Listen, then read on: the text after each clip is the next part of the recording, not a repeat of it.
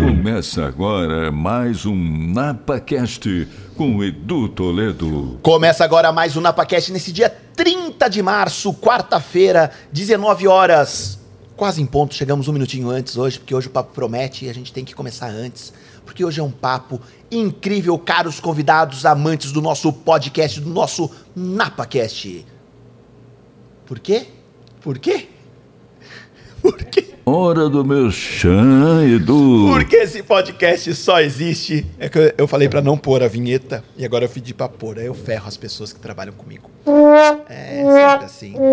Esse, esse podcast só acontece porque nós temos alguns apoiadores. E se você quer se tornar um apoiador, clique aí no link do Apoia-se. Sua marca quer estar aqui presente. Ó, estamos voando, hein? Estamos crescendo. Agora é o momento de apoiar. Daqui a, daqui a algum tempo estaremos com os nossos um milhão de inscritos. Aí vai ficar mais caro o negócio. Agora é hora de apoiar, porque no começo é mais baratinho, hein? Vamos apoiar? Então, para você entender um pouquinho ah, os apoios antes da gente falar do nosso convidado, vou pedir pro vídeo colocar, pro Vitor colocar vídeo na tela, para a gente falar do nosso apoiador, Manhumel, com o nosso Our Air SQ500, esse purificador que filtra e elimina 99,99% dos vírus e bactérias deste ambiente.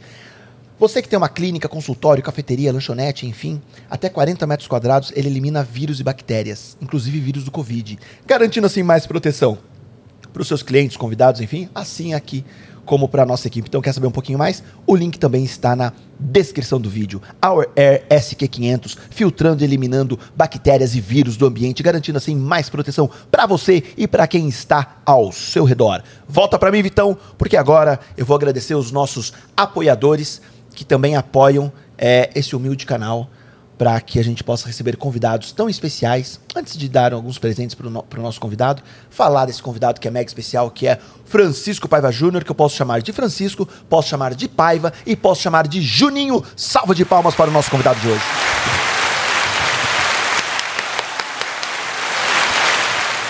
Olha só, nunca teve tanta empolgação de palma assim. Francisco, obrigado, cara, de ter topado vir aqui. Obrigado de, de ter cedido aí a, a- a convite da Kátia. E que prazer ter você aqui hoje, cara. Obrigado. Imagina, a, a honra é minha de estar aqui e, e agradeço demais você abrir um espaço para a gente falar a respeito de autismo. Toda oportunidade que eu tiver, eu vou, eu vou aproveitar. Então, sou muito grato por você abrir esse espaço para falar de algo tão importante. E somos parecidos, né, cara? De franja. Cara, eu tô achando que eu tô num espelho. Não fala assim, cara, não fala assim. Não fala assim que é, vo- você é, tem um leve nariz ainda, cara. Eu tenho uma. Vamos deixar o nariz de lado. Não, eu tô credenciado pro NapaCast, creden- NapaCast, tá- sem tá dúvida. credenciado total. Credenciado. Metendo o nariz onde não é chamado. É Os nossos aí. apoiadores sempre mandam presentes especiais para o nosso convidado. Então, primeiro presente de hoje, acho que vai para a esposa. Chocolate Nicolate. Mandou para você trufas, pão de mel, chocolates maravilhosos. Sacola tá pesado hoje, hein? Capricharam, hein? Eles, eles ouvem o tema. Ai, que maravilha. Ó, tá caprichado mesmo. e é um dos chocolates maravilhosos que nós temos aqui na nossa cidade. Então, Eu acho que eu vou ter que dividir com a esposa. você é chocolatra, cara? Nossa, total. É mesmo. Total. Total. Todo mundo que assiste podcast pede pra eu levar chocolate. Olha aí, você que tá pedindo chocolate aí, agora é a hora, hein? Pede que eu levo, hein? A Total Grass, também o nosso patrocinador, a marca em grama sintética, que faz os campos de futebol, os melhores campos de futebol society do país, grama decorativa, enfim, pra sua casa, também mandou um mimo pra você, que é um tapetinho de grama sintética, lá pro seu escritório, pro seu quintal, pra sua churrasqueira. Muito legal. Vai lá, tapetinho de Super grama. obrigado. Total Grass. Total Grass. E mais um presentinho que é a marca registrada desse canal, que pra nós que somos desprovidos de uma franja, um bonezinho pra proteger, Poxa, no frio faz toda a diferença. até no calor, né, cara? Até na- no calor. cara, Pra proteger a gente, olha que beleza. Total, total. Valeu. Aliás, todo mundo que fica mandando no, no direct, enfim, pra Luísa, pra todo mundo, quero o boné do NapaCast. Infelizmente, esse boné não está à venda. Somente para quem apoia o NapaCast e para alguns convidados especiais que recebem esse boné. Então, é exclusivo. Aliás, você que está chegando agora, não deixe de enviar a sua pergunta ou dúvida aqui no nosso chat no YouTube. Eu tenho mais um presente para você, mas esse eu vou deixar para para mais tarde um pouquinho. Ok. Francisco, me conte um pouquinho, cara. Primeiro, é, eu, eu conheço muito pouco da sua, da sua vida pelo que a gente conversou hoje, principalmente hoje aqui na sala, mas entender um pouquinho como que chega o tema autismo para você até o ponto que o tema autismo vira uma forma de trabalho, ou vira sua vida, ou vira tudo o universo muda e você vai trabalhar 100% em função do autismo. Então, como que chega isso para você? Me conte. Cara, é, é, isso foi tão marcante para mim que eu sei a data. 26 de março de 2009. Olha só. Então acabou de fazer 13 anos dessa data. Foi nesse dia que, num papo com um primo meu, eu falei assim: Poxa, o meu filho está com um ano e 11 meses e não fala. A pediatra falou que não tem problema não falar nessa idade, que antes dos dois ninguém é obrigado a falar e tá tudo bem. Mas eu acho que ele tem um problema de comunicação. Porque tá ali uma mamadeira ali, ele morrendo de fome, a mamadeira em cima da pia, ele tenta escalar a pia, chora, tenta pegar, e eu tô do lado, e nem para ele dar um cutucão ali em mim, né? Um gesto, apontar alguma coisa para dizer, me dá esse raio dessa mamadeira aí, né? E aí eu comentei isso com ele, eu acho que ele tem algum problema de comunicação, não só de fala. E aí ele me falou assim: "Olha, eu tô ensaiando alguns dias para falar sobre isso com você. Você já leu alguma coisa sobre autismo?" E aí, primeiro, eu não sabia nada a respeito de autismo. A única lembrança que eu tinha era um comercial da AMA de São Paulo, Associação Amigo do Autista, de uma criança fazendo esse movimento aqui, ó.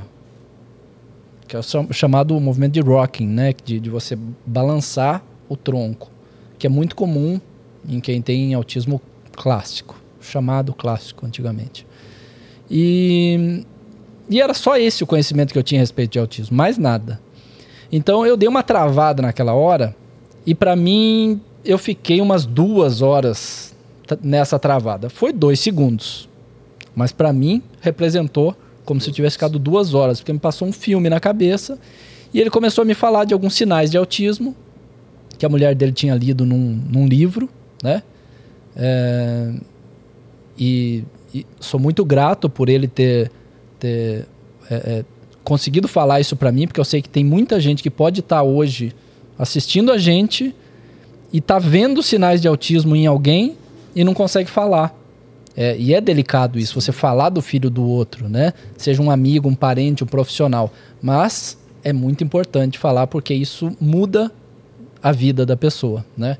É, daqui a pouco a gente pode falar do meu livro, ele chama Autismo Não Espere, Haja Logo, porque é justamente importante essa ação inicial muito rápida, né, quanto antes. E aí, enfim, eu comecei a entrar numa, né, fazendo aí um, um flashback da, da, da, minha vida recente ali e vendo que algumas coisas que ele me falava, você percebeu que o Giovanni não olha nos olhos? E aí vinha um filme na minha cabeça e eu Verdade. Quando que eu ia imaginar, naquele momento da minha vida, que não olhar nos olhos podia ser um sinal de uma condição de saúde? Sim. Jamais, jamais mas que aí, eu ia imaginar uma coisa mas, dessa. Mas, mas, aí, como pai, você ouvindo isso, você teve uma resistência? Porque às vezes o pai não quer ouvir também, né? Isso. Ó, é muito comum você é, ver que as famílias, é, é, perceber que as famílias acabam tendo uma é, uma dificuldade na aceitação, principalmente inicialmente, né? principalmente no, no, no, início dessa, dessa jornada, porque é uma grande jornada e que você está começando e que você não quis, né? Você foi empurrado para ela. E, e aí é muito comum você perceber que as pessoas é, começam a pensar, e eu pensei isso na hora, falei, não deve ser. Não deve ser. Mas, ao mesmo tempo, eu sou muito racional, muito realista, Durou uns cinco minutos essa minha resistência, né? Felizmente. É, conheço pessoas que têm essa resistência por anos e, e, cada um tem o seu tempo, cada um tem a sua história, o seu, né, o seu repertório, a sua vivência. É, e o que eu digo muito no livro é que você pode demorar a aceitar. Você pode ter um luto, uma resistência, uma, uma negação mas não para o tratamento, ou não deixa de iniciar o tratamento por conta disso, né? Porque o que, que você vai perder? Dinheiro. Sim, você vai perder dinheiro. Tempo você vai ganhar, porque mal não vai fazer o tratamento. Sim. Né? Você estimular uma criança a se desenvolver não pode fazer mal. E, e o tempo, O tempo é a água de um rio que passa e não volta mais. Quanto antes você iniciar um tratamento, melhor, porque essa água que passou, você nunca mais vai vê-la. E eu, você ou o, o Elon Musk, todos nós temos 24 horas num dia. Não importa quanto eu tenha de grana. Então, esse tempo é muito valioso. Né? Ele não volta. É, então, eu fiquei pensando e tive essa resistência por uns 5 minutos. Pensei, "Hum, isso não está acontecendo comigo. Não deve ser verdade. Mas aí tudo que o seu amigo falava fazia sentido? Fazia sentido. Na hora, talvez não, e aí eu refleti um pouco mais, eu ficava em dúvida. E ou eu chegava à conclusão que faria sentido, fazia sentido, ou eu tinha que avaliar. Mas eu nunca fiquei tranquilo comigo falando assim, ó, balela isso que ele está falando. Não. Então, e aí eu comecei, a partir desse dia, do dia 26 de março de 2009, eu passei a pesquisar a respeito de autismo. Minha formação é jornalismo, né?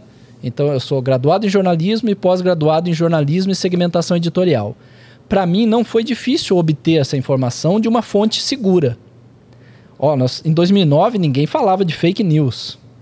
Ninguém falava de nada disso, né? Que é um outro tema Sim. que é super importante se a gente pensar na área de saúde.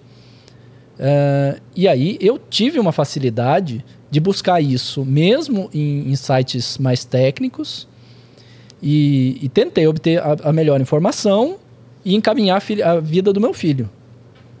Direcionar para terapia, para que médico eu ia procurar, e eu estava convencido disso, que estava tudo, tudo ok ali. Beleza. Depois que eu fiz isso e que o Giovanni estava bem encaminhado, estava tudo certinho na vida dele, eu pensei, eu como jornalista, o que, que eu posso fazer agora para eu contribuir com as outras pessoas? E aí que veio a ideia de fazer o livro. O livro foi o primeiro. Vamos fazer no Merchan. Bora. É, o livro foi o primeiro. Então, o livro chama-se Autismo, Não Espere, Haja Logo, publicado pela editora M-Books, que é uma forma de eu falar de autismo com uma linguagem muito acessível, de um leigo falando para outros leigos. Até então, naquele momento, eu só encontrei livros que tinham é, textos mais técnicos. É, eu não digo nem mais frios, mas sem dúvida muito mais técnicos, Difícil né? de, de- A Escri- pessoa já está em dúvida e fica com dificuldade de... É, e, e- e direcionado a Interpretar, profissionais, não direcionado ahn, a pais, por exemplo, né? ou mesmo a autistas.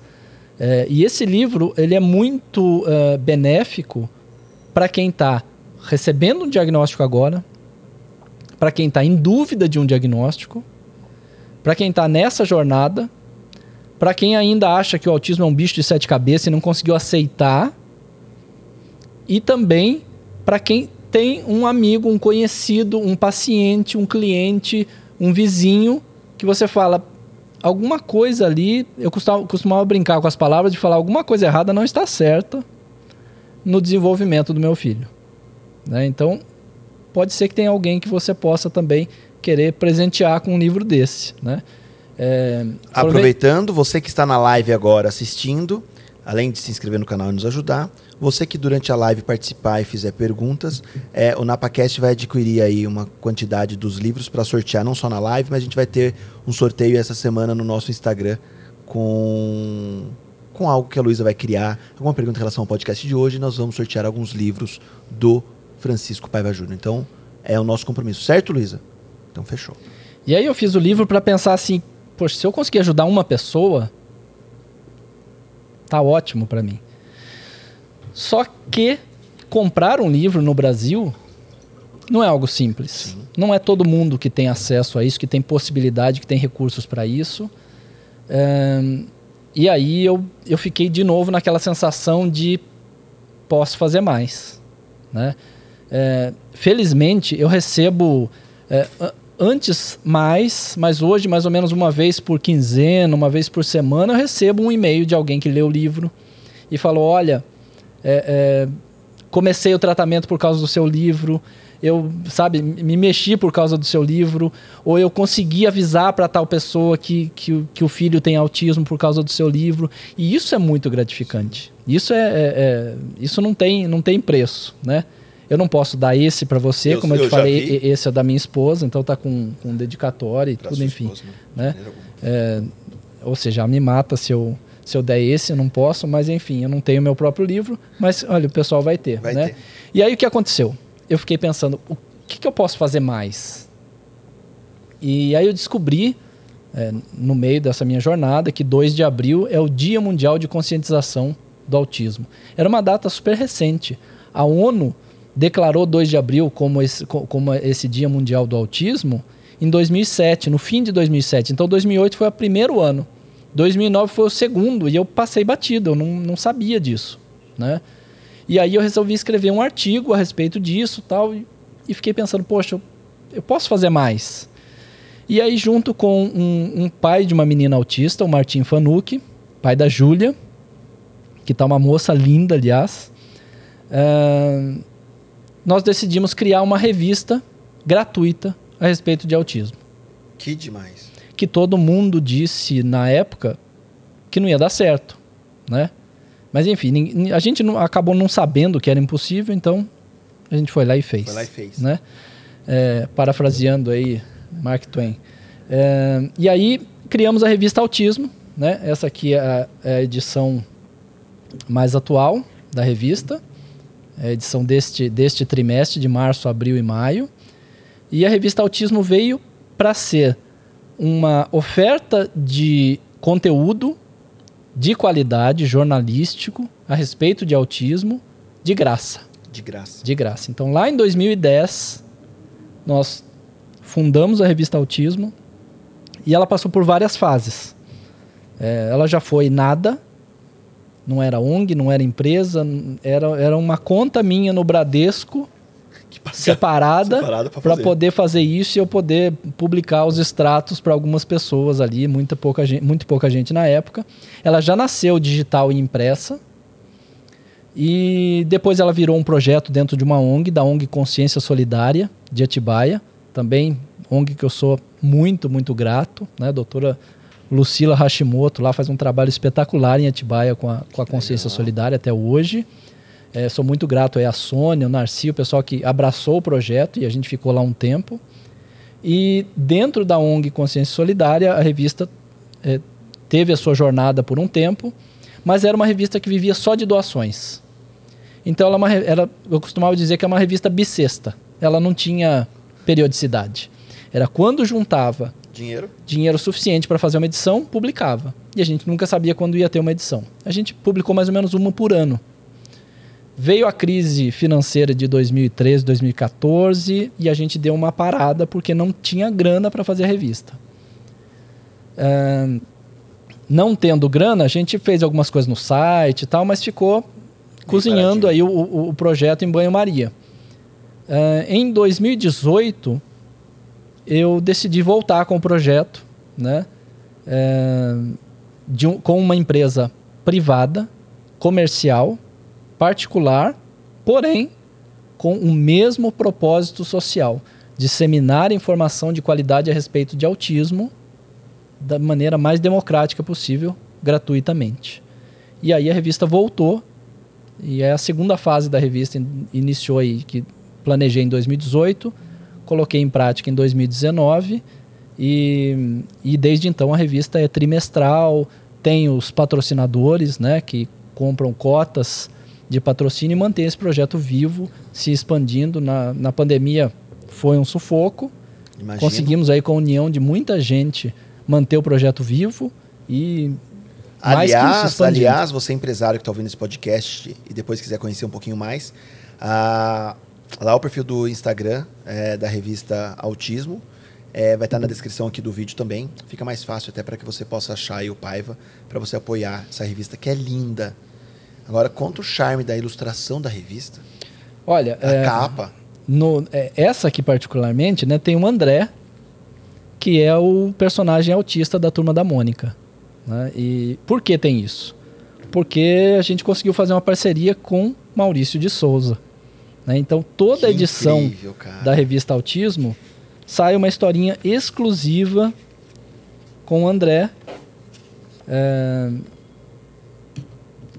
explicando alguma coisa sobre autismo ou simplesmente estando incluído numa história com as suas características autistas. Simplesmente isso. Que então, legal. é uma representatividade muito legal das pessoas autistas nas histórias em quadrinhos. E isso estimulou o Maurício a, a- a colocar o André mais nas revistinhas de banca. O André já foi capa em revistinha de banca. Que E, demais. e, assim, uma generosidade gigantesca do Maurício, a Marina, e, enfim, o Amauri, toda, toda a família, Toda a turma da Mônica. toda a turma, Turma da, da Mônica, Mônica. literalmente nesse caso, E, né? pai, e tem uma chancela do Maurício, do Maurício de Souza em uma revista de distribuição gratuita sobre um tema tão ainda, talvez, obscuro para muita gente, porque as pessoas desconhecem. Dá um, dá um prazer diferente de fazer, não dá? Ah, sem dúvida nenhuma. Como empresários também que acabam patrocinando, enfim tal. Claro, claro. Mas é, o, o- o Maurício de Souza fazer essa parceria com a gente, primeiro que é uma chancela né, de confiabilidade, porque o Maurício de Souza não vai colocar o nome dele em qualquer, lugar. Então, isso já deixa a gente muito honrado. Né? E segundo que o Maurício consegue se comunicar com todas as idades, né? Eu, na minha, na minha ignorância, eu pensei, poxa, se eu fizesse uma parceria... Mas eu, eu não conhecia ninguém lá, foi pura Aham. cara de pau. É, se eu tivesse uma parceria com o Maurício de Souza, eu conseguiria atingir também as crianças. Olha a inocência. E no fim das contas, Maurício de Souza Atinge atinge, todo Todas. o público, todas as idades. Todas, todas, todas. Então, fantástico. Aí tem o gibizinho só do André, que eu trouxe para você, Que, que legal. conta a história e os sinais de autismo Que e tudo mais. Isso eu vou Então aqui, ó, filho. revista Autismo. Que legal. Aqui, essa aqui foi reimpressa com a parceria do Autismo em Dia. Que demais, cara. E aí, olha só, olha só que história interessante também que aconteceu na pandemia. Ao mesmo tempo que a gente perdeu todos os patrocinadores, eh, eu fiquei muito preocupado com os autistas em casa, sem terapia, sem escola, sem nada. O que, que a gente pode fazer por eles? Eu, né, eu sempre tô, tô ali tentando ver o, que, que a porquê, o gente porquê. é o, o que, que a gente consegue fazer, o que está dentro do- das nossas possibilidades. Eu entrei em contato com a clínica Neurodez, que é um pessoal especializado aí em neuropsicologia, e falei para eles: vocês conseguem criar umas atividades para a gente fazer em casa? Para os pais poderem estimular os seus filhos com coisas simples que você tem em casa. Desafio passado para eles, eles toparam, vamos criar. Beleza. E aí, falei com quem? Maurício de Souza de novo, né? Maurício, vamos fazer o André mostrar como é que faz essas atividades e fazer um post por dia durante um mês? Foi mais que isso. Foram acho que 33 ou 34 dias de postagem todos os dias com Conteúdo uma inédito. atividade inédito, com uma atividade diferente, ilustrada com o André e a turma da Mônica, e dizendo por que, que essa atividade é, é importante e o que, que ela estimula na pessoa com autismo. Serve para todas as crianças, mas em, em especial for- foi pensada nas crianças com autismo, que têm normalmente um déficit no neurodesenvolvimento. Né? E aí, a gente fez isso em 2020, durante a pandemia, e foi super legal, com feedback assim fantástico, fantástico mesmo. Gente que estava ali é, é, sem saber o que fazer com o filho em casa e fez essas atividades, né? Muita gente fez essas atividades aqui é, é, e, e- e deu um retorno para a gente de que isso foi realmente um estímulo muito bom, muito importante. E aí, o ano passado, a gente resolveu fazer com que isso virasse um gibi com um guia de atividades que eu trouxe para você, de atividades que você pode fazer em casa com as crianças, especialmente as autistas. Todo ilustrado com coisa muito simples, uma explicação muito simples. Os posts foram mais, é, é, mais completos, né? Aí uma versão até mais enxuta para para você conseguir fazer um impresso, para isso chegar em quem tem- não tem acesso à internet. Porque na internet tem lá isso. Na internet tem lá onde, isso. onde que as pessoas encontram a revista Autismo e, e o Gibi? Olha, o Gibi está tanto no site do Instituto Maurício de Souza quanto no site da revista Autismo. Tá. Que qual é? É canalautismo.com.br. Se você digitar revista Autismo, também Também vai para vai lá, aparecer. tá? Mas a gente fez o canal Autismo, que é a nossa é, é- é- é é a plataforma digital que tem a revista e mais outras coisas que nós vamos conversar aqui. E, e- e o acesso 100% fácil. Tem que ter login sem nada. Nada, livre nada, total. nada. Nada Livre, escondido, nada. Livre nada total. escondido, não precisa deixar e-mail, Nada assinante, é, nada, nada, nada, nada. nada. Só ir lá e- Gratuito. E, e fazer o download, exatamente. Então, Ah, ele consegue fazer o download e imprimir também. consegue também, consegue fazer o download e imprimir também. Que tá? legal. É, e aí você consegue fazer com que isso chegue em quem não tem acesso à internet, né? Que é a grande sacada, você poder fazer com que esse conteúdo atenda aos menos favorecidos. né? Então, é, só parceria com, com o Instituto Maurício de Souza para a gente conseguir fazer um negócio desse. Lindo. Né? Que projeto lindo. Eu trouxe Gente, para você. muda tudo isso. Olha isso. Inc- Eu tô, eu tô abismado com a qualidade disso. É, é mágico ver isso, né, cara? É, É mágico é, ver isso. é. Dá um orgulho, né? Eu, eu vejo seu olho brilhando quando você mostra. É legal isso, né? É, a gente, o, o, o tema do Dia Mundial do Autismo é, desse ano é lugar de autista em todo lugar. E aí a gente tem o pôster também. É, o pôster também feito é, junto com o Maurício de Souza, o André estrelando. Né? Ó, dia 2 de abril, sábado, é o Dia Mundial de Conscientização do Autismo. Olha que legal. Exatamente. Lugar de autista em todo lugar. E a gente vai usar a hashtag autista em todo lugar para a gente poder mandar a nossa mensagem. Porque a grande importância dessa data é você colocar o autismo em pauta. Eu digo para você aqui, na minha percepção e sem medo de errar, que mais da metade dos autistas do Brasil não tem diagnóstico ainda. Se não tem diagnóstico, não está sendo tratado. Você entende a gravidade disso? Muito. E aí é uma percepção minha, lógico, de tudo que eu li, de tudo que, eu, que eu cheio tenho de- Eu estudado. tô cheio de perguntas sobre isso, tá, cara? Perfeito, Eu nós estamos eu aqui para isso. revista, eu quero perguntar um monte de coisa. Nós estamos aqui para isso. Ó, eu trouxe revista para você. Se você folhear, é, é, às vezes eu deixava em algumas bancas na Avenida Paulista, hoje eu deixo numa banca só, lá na Avenida Paulista 620, esquina com a Brigadeiro. Mas eu deixava em, em todas as bancas da Avenida Paulista e a pessoa pensava assim, ó, deve ser uma, uma revista só de propaganda, né? E aí a pessoa abria, folheava e via a qualidade né, do design, é, é, sem ler os textos. E é, eles davam Legal. uma assustada, assim, e na outra vez que eu ia deixar, me, me, E conta, falava- e conta isso pra galera, porque a galera tá falando assim, né? Muitas vezes. Aquele julgamento que a gente conversou nos bastidores. Por que em pleno 2022 imprimir revista se tem a digital? Conta por quê, Francisco. Bom, é, assim como eu falei da- da- do guia aí do André, é, a revista chega em muita gente que não tem acesso à internet. A gente acha, né? Você que está tá assistindo é, é, o podcast, que está ouvindo o podcast, é, você tem acesso à internet, é só por isso que você está ouvindo. Sim. É, mas a gente esquece que metade do país não tem acesso à internet. Ou tem um acesso só de WhatsApp. O que às vezes é até pior se a gente pensar na propagação de fake news hoje que acontece, principalmente via WhatsApp. Então, é, chegar com uma revista impressa em quem não tem esse acesso, não tem esse privilégio que nós temos, é muito importante. Por isso eu estou imprimindo mais e mais revista enquanto tem aí empresas grandes, editoras grandes fechando títulos de revista, é, é, é, parando de trabalhar com impresso e a gente está aqui fazendo revista, lutando para fazer mais, porque se eu consigo 10 reais a mais de patrocínio, a minha conta é quantas famílias mais eu consigo chegar com 10 reais? Porque minha luta é, infinita, né? É, hoje, Conta- hoje conta a gente chega tem, a revista. hoje a gente tem uma duas parcerias muito importantes que faz a revista chegar em mais de 100 municípios, 100 municípios. mais de 100, Qual que é a 100 tiragem dela? 120 mil 20 mil exemplares. exemplares. Mais de 100, para ser exato, 105 municípios a gente chega.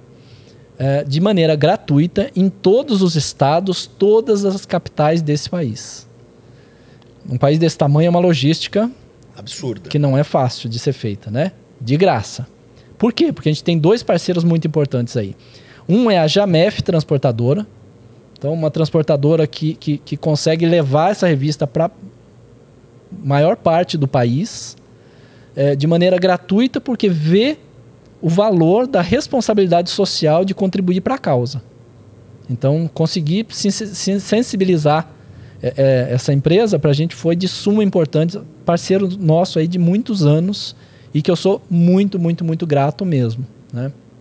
Outra parceira importante é a Azul Cargo, que é da Azul Linhas Aéreas, que leva nos pontos mais extremos do país, uh, via aérea, logicamente, a revista para conseguir chegar. E, e, não basta só chegar nesses pontos, né? Então eu vou contar um, um, um ponto extremo aqui para vocês imaginarem a dificuldade. É, até onde a gente consegue chegar e até, a, até que tipo de população a gente consegue atender. A revista sai de São Paulo, pega um avião e vai lá para Belém.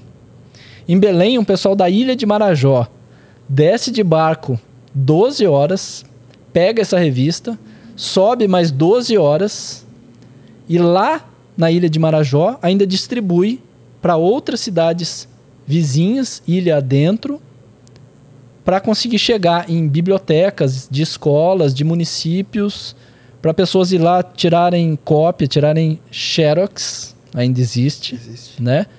É, numa região que tem um dos menores índices de desenvolvimento humano do país, um dos menores IDHs do país.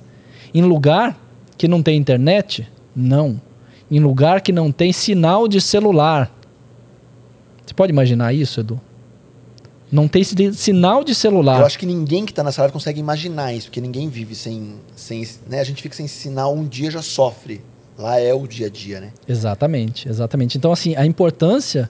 Da revista chegar. Da revista chegar em pessoas que têm, na revista, sua única fonte de informação para melhorar sua condição de vida, sua qualidade de vida, é, é, o tratamento, se autoconhecer, é, é ou até mesmo identificar autismo. Né? Hoje em dia, muito comum diagnóstico tardio de autismo em adultos. A gente não tem números no país a respeito de quantos autistas nós temos. Não fazemos ideia. Nós temos é, duas referências importantes. Né? A, a, gente só tem um estudo piloto que foi feito em Atibaia, aliás, em 2010, se eu não me engano, e que parou ali naquele estudo. Infelizmente, é, o médico que liderava esse estudo é, teve câncer e, e, faleceu pouco tempo depois, que é o Mercadante, um profissional assim é, de excelência, uma pena, uma perda muito grande, e não teve mais nenhum estudo populacional de prevalência de autismo no país. É, hoje nós vamos ter neste ano a inclusão de uma pergunta sobre autismo no censo pela primeira vez na história. Depois da luta de diversos pais de autistas, diversos pais de autistas, de muitos anos, e que teve a ajuda descomunal do Marcos Mion, que no ano, é, é, nos anos anteriores aí conseguiu é, colocar essa, essa pauta no governo atual e conseguiu colocar uma pergunta, né, se você tem uma pessoa com autismo diagnosticado por um profissional de saúde na sua casa. É isso. Então a gente vai saber o que? Consenso. A gente vai saber quantos autistas diagnosticados nós temos. Nós não vamos saber quantos autistas nós temos. É, e aí, os dois números de referência que eu te falei é: um é da Organização Mundial da Saúde, que usa um número muito conservador de que mais ou menos 1% da população do planeta tem autismo. Não dá para te dizer que tem mais autista num país ou noutro, numa etnia ou noutra. Não dá para te dizer que tem mais autista é, num clima diferente. É, ou, ou, seja, a gente, a, gente, a gente entende hoje que o autismo tem uma prevalência que não muda muito de uma região para outra. Então a OMS acredita em 1%. E aí nós estamos falando de 2 milhões de autistas no Brasil. 2 milhões.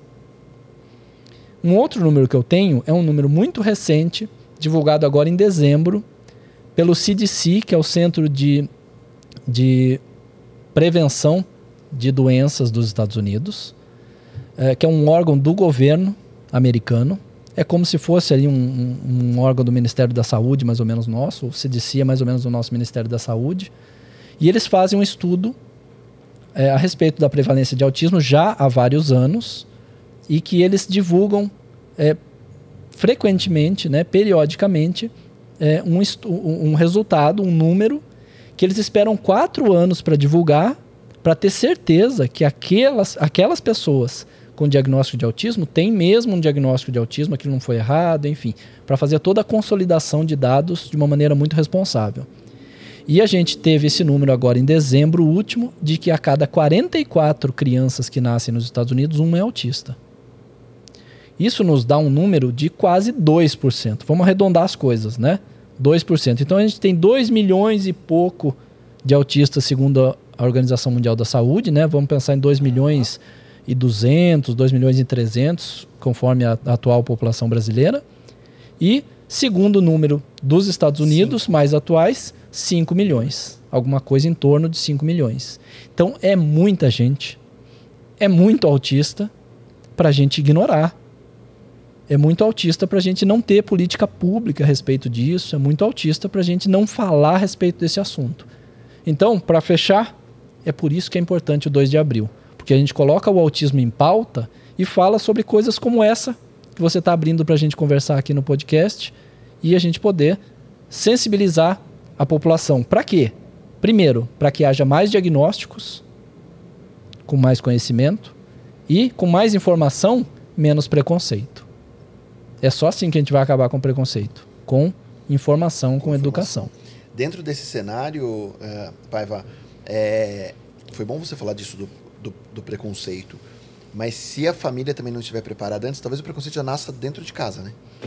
A gente tem muito preconceito estrutural de muita coisa, muita coisa. Né? de muita coisa. E... É, racismo, sim, sim, preconceito, sim. enfim, a gente, a gente vem de uma, de uma criação, de uma sociedade que tem muita coisa estrutural enraizada aí que a gente tem que, e, que se libertar ainda. E ao né? mesmo tempo, assim, eu quero entrar muito na questão do, do, do autismo para a gente levar informação, principalmente de você como pai.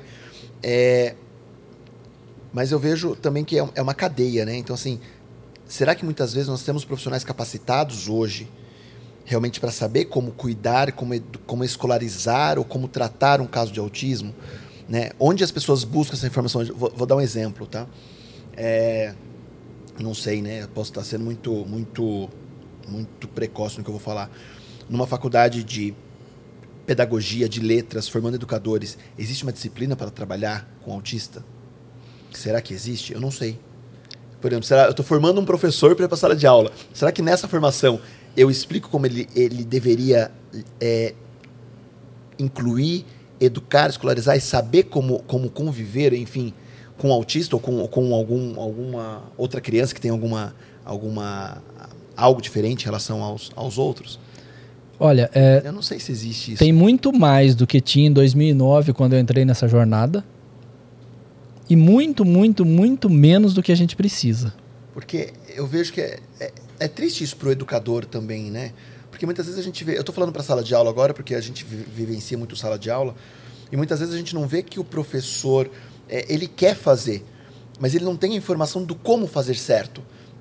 E talvez naquele momento de carinho, de afeto, ele acha que ele esteja fazendo a melhor coisa em função daquele aluno. E muitas vezes ele nem está ajudando, nem está contribuindo ali para que esse aluno se desenvolva. Mas ele está tentando fazer do jeito dele. Né? Mas essa falta de informação, essa falta de formação é, atrapalha muito a educação também, né? Sem dúvida. Uh, Porque ninguém... os pais já não têm, né? Exatamente. Se a gente for pegar, né? Exatamente. Assim, ninguém aprende igual. Sim. Começa aí, né? É, ser professor, ensinar alguém é um dom, assim, É fantástico. missionário, eu falo, não é uma missão, né? É uma missão, exatamente, né? É, minha mãe é professora aposentada, minha irmã é professora, e é intérprete de Libras.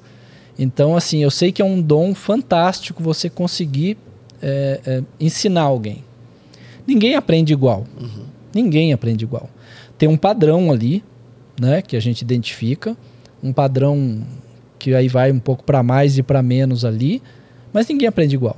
A pessoa com alguma necessidade é, é adicional, alguma necessidade especial, uh, que tem algum déficit cognitivo ou algum transtorno que afete uh, o aprendizado, uh, vai exigir que a pessoa ensine diferente.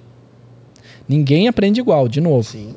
Mas essa pessoa talvez tenha um desafio um pouco maior do que o padrão, do que aquele, aquele professor está acostumado.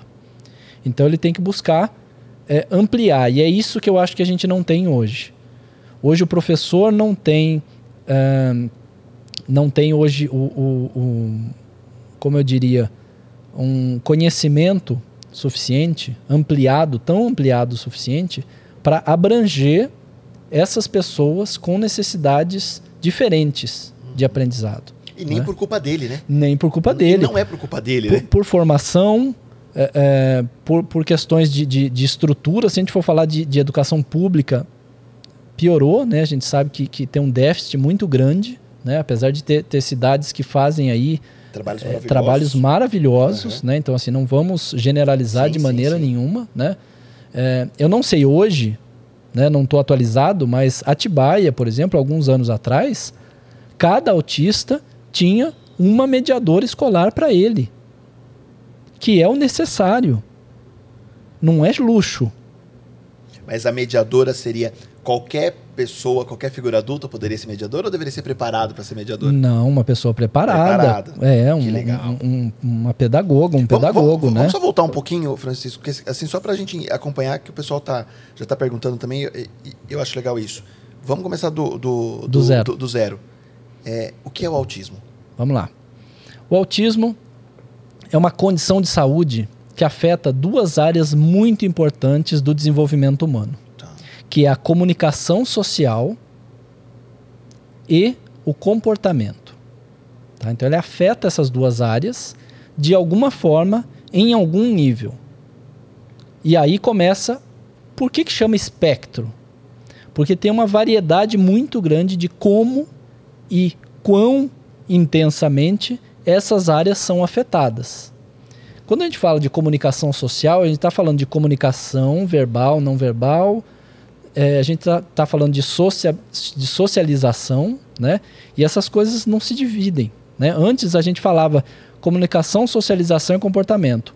Hoje, segundo o DSM-5, que é o manual da, é, é, de diagnósticos de condições de saúde mentais, é, da Associação Americana de Psiquiatria e que é adotada como referência pelo mundo inteiro, que foi atualizada em 2013 e agora saiu uma versão, uma versão revisada nesse mês agora, é, dividiu em dois, né, em duas áreas. Então a gente diz comunicação social e comportamento.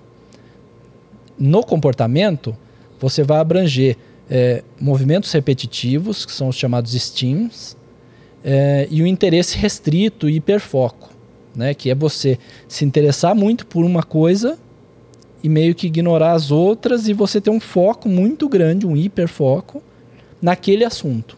Então, por exemplo, eu conheci um menininho de 5 anos que sabia tudo sobre comida de passarinho. Ele sabia tudo, tudo que você pode imaginar, de ração de passarinho ao que o passarinho come na natureza. Para um menino de 5 anos, ele era o chato da escola que fala só de comida de passarinho e mais nada. Eles queriam conversar sobre desenho animado, o menino não queria.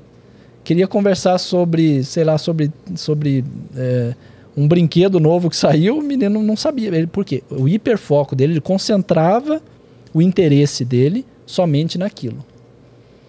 É, no futuro, talvez esse menino pode é, ser um, um, um estudioso fantástico sobre alimentação de aves. Talvez. Talvez sim, talvez não. Então você pode ter um hiperfoco, pode ser útil, entre aspas, ou não. Né? Útil numa visão mais capacitista aí E do, esse do planeta. normalmente, ele, ele perpetua, ele, ele permanece ou, ou ele vai trocando esse hiperfoco? Ele pode mudar. Pode mudar. Ele pode mudar. Ele pode, de repente, se desinteressar daquilo ou, ou só manter o que ele sabe ali e mergulhar em outra coisa. Tá? Então isso pode. E também ele pode manter esse hiperfoco a vida inteira também. Tá? Então é, as duas coisas são, são possíveis. Então o autismo é uma condição de saúde, não é uma doença. Medicamente falando, ele é um transtorno. Então ele chama-se transtorno do espectro do autismo, que ele está no CID-10, né, que, é, que é a nossa classificação internacional de doenças. É, e agora no CID-11 ele foi atualizado. E aí ele abrangeu diversos outros tipos ou subtipos de autismo que antes eram separados. Então você tinha síndrome de Asperger, você tinha autismo é, infantil, autismo sem outra especificação, é, você tinha alguns tipos ali que tudo isso ficou sob o guarda-chuva de um só diagnóstico, que é o transtorno do espectro do autismo. Para quê? Para a gente conseguir, num diagnóstico só, facilitar a vida das pessoas com autismo, porque você, quando você vai falar de direitos, de políticas públicas e tudo mais, você fala apenas de uma categoria, ainda que ela tenha uma variabilidade, um espectro muito grande, e você consegue é, é, facilitar a vida dos médicos e das pessoas com um diagnóstico único, continuando todo mundo tendo a sua particularidade. É, eu costumo dizer é, é, que você nunca vai achar um autista igual ao outro. Quando a gente fala de espectro do autismo, tem gente que imagina uma linha e eu posso estar nessa ponta, nessa ponta, aqui no meio e tal. Tem gente que imagina um círculo. Eu imagino uma esfera tridimensional, de tão complexo que é. E você pode estar em qualquer lugar dentro desse espectro. Então, com mais ou menos comprometimento de alguma habilidade, com mais ou menos é, potência de alguma habilidade, né? Porque a gente costuma muito falar do que o autista não faz, da limitação, e esquece do potencial dele, né? E isso também, também faz parte da, da, da, da característica da pessoa. Então, você tem um espectro gigantesco, muito grande, e que você não consegue falar assim, ah, vi um autista, vi todos. Não.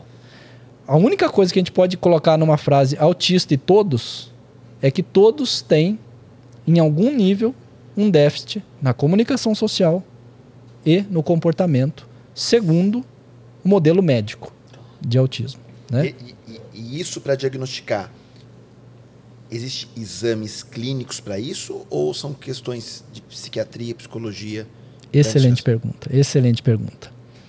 É muito complexo diagnosticar autismo, porque o diagnóstico é clínico. É um médico, normalmente um neurologista, um neuro, neurologista ou um neuropediatra, né, se for uma criança, né, com uma, mais especialidade ainda, ou um psiquiatra, tá, normalmente. Esses dois é, é, especialistas são os mais indicados para fazer um diagnóstico de autismo.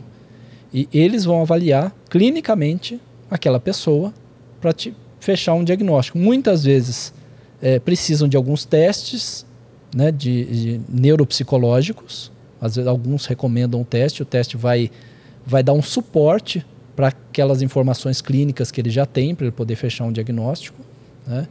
Então, não é fácil, não é simples. E aí, deixa eu só abrir um parênteses e contar uma historinha minha, né? Levei meu filho numa neuropediatra. Isso com quantos anos? Um ano e onze meses. Um ano. É, a, a, a. Posso bate-papo com um amigo? Três dias depois, uma semana depois, alguma coisa assim. E aí falei, vou levar no médico do meu convênio. Claro. E aí peguei uma médica loira. Calma. Não é piada de loira. Né? É, peguei uma médica loira. E o Giovanni tinha uma atração por loiras. Inexplicavelmente. Quando ele era bebê, ele ficava encantado com o cabelo loiro. E o que aconteceu? Prejudicou totalmente a avaliação da médica, porque ele olhou nos olhos dela, ele interagiu com ela, ele queria pegar no cabelo e tal. Ou seja, todos aqueles sinais que seu amigo falou com ela não existiu. Com ela não existiu. E ela ignorou anamnese, né? Que é a história que os pais contam, né? Ó, meu filho faz isso, meu filho... mas aquele filho que eu contei não estava lá, lá, né? Então assim, não culpo essa médica por isso, mas eu vi que ela falou assim, pai, fica tranquilo, seu filho não tem nada, tá tudo normal. É o que eu mais queria ouvir. Quem está em negação, quem ainda não aceitou, é o que a pessoa quer ouvir. E ela vai encontrar médicos que falam isso, infelizmente, ou porque são médicos desatualizados, desinformados, né? Entre neurologistas e psiquiatras, eu acredito que isso vai ser muito difícil de acontecer, mas entre é, um pediatra, um clínico geral, infelizmente ainda é comum, né? É, e aí é, eu parti para falar assim, ó, quer saber? eu vou vender meu rim direito e vou num médico muito bom lá em São Paulo, vou pagar caro, mas eu quero ouvir algo certeiro. E foi o que aconteceu, né? Eu ouvi que o Giovanni tinha alguma algum transtorno, alguma questão do neurodesenvolvimento e que não daria para ele fechar um diagnóstico de autismo nesse momento, mas que poderia ser autismo. E aí eu falei, eu não quero saber o nome do que meu filho tem, eu quero saber o que eu faço para ajudá-lo. E aí o médico falou: é o que eu mais queria ouvir. E aí me falou de tudo que eu tinha que fazer de terapias e tudo mais. Então, respondendo a sua pergunta, o diagnóstico é clínico. Não tem nenhum exame de imagem hoje ainda que você consiga é, é, falar assim: olha, fiz esse exame, é autismo. E aí eu tenho que te falar da segunda camada do diagnóstico. Como o autismo é um espectro muito grande, a gente tem vários subtipos de autismo. Alguns são sindrômicos, por exemplo, são síndromes que colocam a pessoa dentro do espectro do autismo, mas ela tem uma especificidade ali que você pode esperar algumas coisas. Então, vou dar um exemplo para você. É, na síndrome de, de Hells-Mortel van der Haar, olha que nome bonito. Caraca. Também chamado de síndrome de ADNP, muito mais fácil dizer assim. É, é uma síndrome que coloca a, a, a pessoa dentro do espectro do autismo e que tem uma dentição muito precoce, com, se eu não me engano, com três meses a pessoa já está com os dentes. Então, assim, olha só que particularidade, que coisa. É, e, e, aí, o, qual a importância disso que eu estou dizendo, de você saber qual síndrome ou qual subtipo de autismo? Porque em alguns casos, você tem um tratamento diferente. Ou você espera alguma coisa. Então, você imagina eu poder saber, com 3 anos de idade, que espera-se que meu filho tenha convulsão com 10. Poxa, essa informação vale ouro para mim, porque eu posso tentar prevenir isso. Eu posso estar, tá, né? Poxa, eu, em vez de eu ser pego de surpresa, eu poder planejar e fazer o que eu puder para evitar isso ou para minimizar isso, seria fantástico, né? Isso é possível hoje com exame genético. Então, se você faz um sequenciamento genético hoje, você consegue, é, em muitos casos, não são em todos os casos, mas em muitos casos você consegue determinar qual é a mutação genética que causou o autismo, e aí ela pode ser hereditária ou não. 99% do autismo é hereditário. E 81%, é, desculpe, 99% do autismo é genético. E 81% é hereditário. Porque tem aí um, uma parte que pode ser genético, mas não é hereditário. Vem de uma mutação que não foi herdada nem do pai nem da mãe. Né? É, e é, é a chamada mutação de novo, que é uma mutação que aconteceu ali e, e, e não veio de nenhum dos progenitores. E aí você consegue saber qual é a mutação e em muitos casos você consegue definir que aquilo é uma síndrome e você consegue ver os próximos passos ou até direcionar no tratamento de alguma forma, né? Isso não vai ser a regra para todo mundo. Nem todo mundo tem acesso. Nem né? todo mundo tem acesso. Uma, investigação genética não é Ex algo tão simples e acessível. Exatamente, não é, é acessível ainda no Brasil. Deveria ser o teste do pezinho. Né? A gente, em vez de fazer o teste do pezinho, a gente deveria fazer um sequenciamento do exoma. Não precisava sequenciar o genoma todo. Né? É, é, o genoma humano, 100%, o exoma é mais ou menos 1 a 2% do, do genoma. Então, se você fizesse isso no nascimento, você pode ter certeza que a gente teria muito mais qualidade de vida para as pessoas e mesmo a gente pensando que isso é caro, é, pensando em saúde pública para o governo, seria mais barato dar um, dar um, tiro certeiro do que você é, perder qualidade de vida das pessoas, né? Uma pessoa que podia estar tá até mais realizada, trabalhando e, e tudo mais, às vezes não está, né? Não está tão completa, se sentindo completa, porque tem alguma limitação que não foi tratada lá atrás uhum. e que poderia se saber antes. Então, assim, a genética tem avançado demais a respeito disso. E, e, e essa segunda camada do diagnóstico te dá esse, essa vantagem né, de saber qual o subtipo de autismo. Além de você poder pensar é, também em, em, participar de estudos, por exemplo, que você pode ser beneficiado nesses estudos. Ah, é um estudo sobre uma mutação, quem tem autismo com mutação no gene é, 7 de 5, ou quem tem síndrome de Rett. Isso só é possível com um exame genético, você sabendo que tem a síndrome de Rett, que tem 7 de 5, que tem determinada mutação. Então, então é... por isso até que foi minha pergunta disso, né, Francisco? Porque se um psiquiatra, um neuro, enfim, ele dá o diagnóstico preciso, é, talvez possa gerar alguma dúvida no pai. Eu não sei se existe essa classificação, eu estou falando como como pai, como, como leigo no assunto. Né? Existem graus, né? Ou não existe mais essa nomenclatura de graus no autismo? É, na verdade, o que existe é níveis de suporte. Níveis de suporte. Então, assim, a, ele, a pessoa dentro do espectro pode ter. É, vai, pode precisar de mais suporte, mais ajuda ou menos ajuda. Perfeito. E aí dividiram em três níveis, um, dois e três. Mas esse diagnóstico é, o pai, muitas vezes, ele pode ter uma, uma insegurança, falar meu filho foi diagnosticado no 3 e a gente está tratando ele como 3 e deveria ser 1, e isso pode atrapalhar, ou ele está no 1 e na verdade, foi diagnosticado como nível 1 de suporte, e na verdade ele é nível 3 e a gente está tratando ele com uma independência, muito, e ele precisaria de suporte, ou isso também, se for se acontecer, é, consegue enxergar muito rápido e já mudar para que esse tratamento seja melhor? É, eu acho que isso pode acontecer, é, mas esse detalhe não é tão importante é. assim, tá? tá? E a pessoa caminha dentro do espectro. Tá. Né? Então, durante esse Tem desenvolvimento, algumas... você pode é, ser nível, é, você pode ser nível 2. Ah, normal, normalmente evoluir com o tratamento, né? Você pode ser nível 2 e com um tratamento que você também tem gente que é mais suscetível ao uhum. tratamento e gente que é menos suscetível, sim, sim. né? É, com o mesmo tratamento não, quer, não, vai garantir que, que a pessoa vai chegar ao mesmo resultado. É, mas muitas pessoas podem evoluir. O meu filho, é, no início, o, o, médico, esse médico de São Paulo, falou assim: olha, é, ele tem tudo para ser um autista moderado, que na época era nível 2. Né? É, e hoje ele é classificado como nível 1 um de suporte. Então ele caminhou dentro do espectro com as terapias, com o trabalho que foi feito. Um trabalho intenso, muito intenso, principalmente quando é mais novo. O trabalho é muito intenso, muito desgastante e emocionalmente também exige muito. Né? Então, assim, não, não vou dizer que é fácil, né? É, mas é uma das coisas que eu tento fazer no meu livro é trazer um pouco de otimismo, né?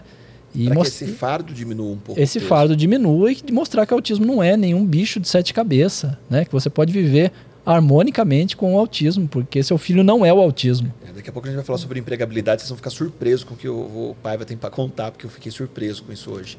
É, já vou me antecipar para quem está ouvindo. Não que o que a gente vai falar talvez seja uma verdade absoluta ou crie pânico nas pessoas, mas eu queria falar um pouquinho dos sinais.